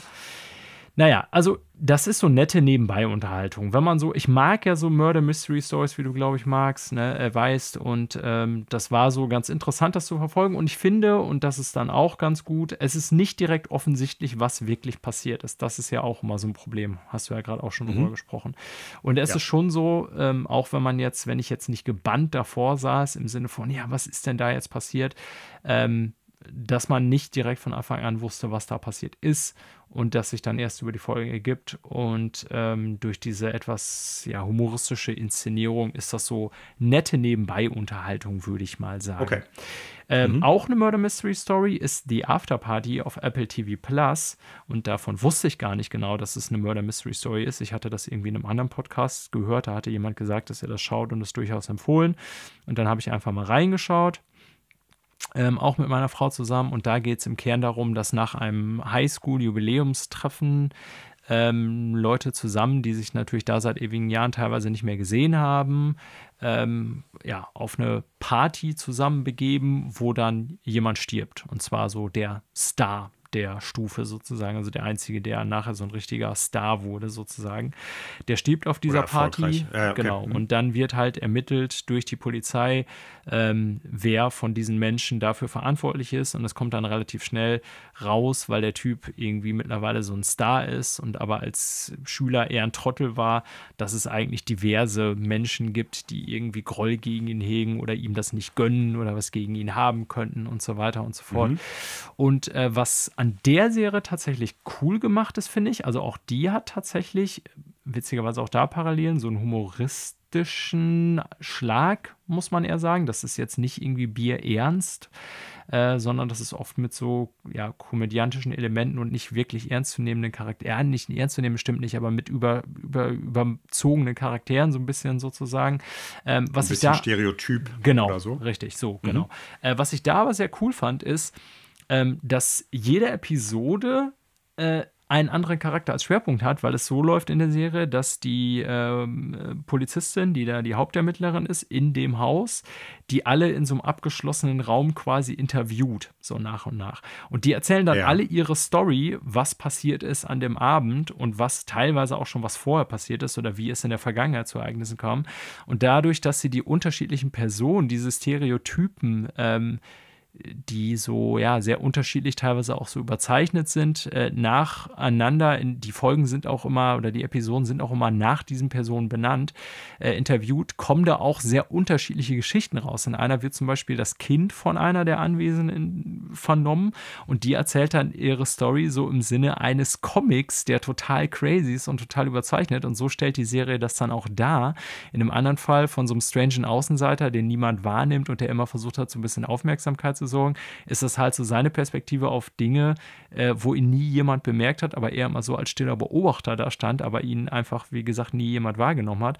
Und so kommt es, dass jede Episode so einen ganz anderen Style hat, das fand ich sehr cool. Okay. Äh, und es trotzdem aber nie auseinanderfällt, also nie unpassend ist. Verstehst du, was ich meine? Manchmal ist sowas ja, ja. auch, ja, wir wollen ganz viele verschiedene Stilrichtungen machen, dann wirkt das irgendwie so, ähm, so wie so ein Potpourri von allem, was cool sein möchte und passt aber überhaupt nicht zusammen. Und das Gefühl hatte ja. ich tatsächlich bei der Serie nicht. Also tatsächlich hm. hat die mich besser unterhalten als Only Murders in the Building mit sehr ähnlicher Thematik. Ähm, auch wenn ich glaube, dass man den Täter da so ab der Hälfte eher erraten könnte, sozusagen, ja. Okay. Aber insgesamt ja. würde ich sagen, unter diesen beiden Crime-Mystery-Serien äh, finde ich ähm, die unterhaltsamere, eben aufgrund dieser Episodenstruktur. Okay.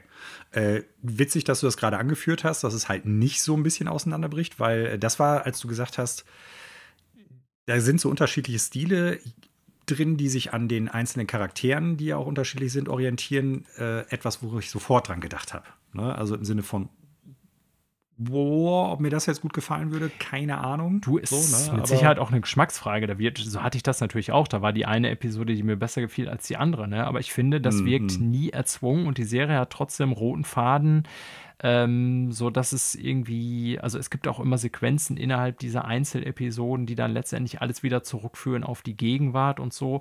Also ich finde, das hat nie so gewirkt, als würde es komplett rausbrechen, sozusagen, ja. Okay. Ähm, ist mit Sicherheit trotzdem Geschmacksfrage und ist jetzt auch keine überragende Serie, muss ich dazu sagen. Ähm, aber ja, so für acht kurze Folgen ist nicht lang, fand ich gute Unterhaltung. Okay. Ja, also würde ich, wenn ich das jetzt richtig raushöre, von deiner Seite aus äh, dreimal Schauempfehlungen dann jetzt irgendwie vernehmen. Also fand es jetzt keins wirklich schlecht. Genau. Also äh, ist interessant, dass du es so zusammenfasst. Also ich würde tatsächlich bei keiner der des einen Films und der beiden Serien sagen, das ist jetzt irgendwie überragend oder keine Ahnung, so wie ich das mhm. irgendwie keine Ahnung, erste Staffel von Ted Lasso, wo ich wirklich ja auch dachte und gesagt habe, ey, das ist eine der besten Staffeln, die ich in den letzten Jahren gesehen habe. Definitiv äh, bleibe ich auch bei. Aber das würde ich jetzt bei äh, keiner dieser Serien oder dieses Filmes sagen. Ähm, aber ähm, es ist auch wirklich nicht so, ist natürlich meine Frage von Anspruch und Erwartung, ne, wie auch bei Northman bei dir. Ähm, also die sind nicht schlecht gemacht, äh, auch keine großen handwerklichen Fehler drin. Ähm, das ist schon für die Art von Entertainment, die es sein will, gut, aber nichts, was jetzt in die, meiner Meinung nach, in die oberste Kategorie reingehört, ins oberste Regal. Mhm. Ja. Ja, äh, mit Blick auf die Zeit, glaube ich, äh, schön, dass wir da mal wieder drüber sprechen konnten. Ja. Beenden wir diesen Punkt auch hier und äh, beenden zeitgleich auch natürlich den Podcast, liebe Zuhörende.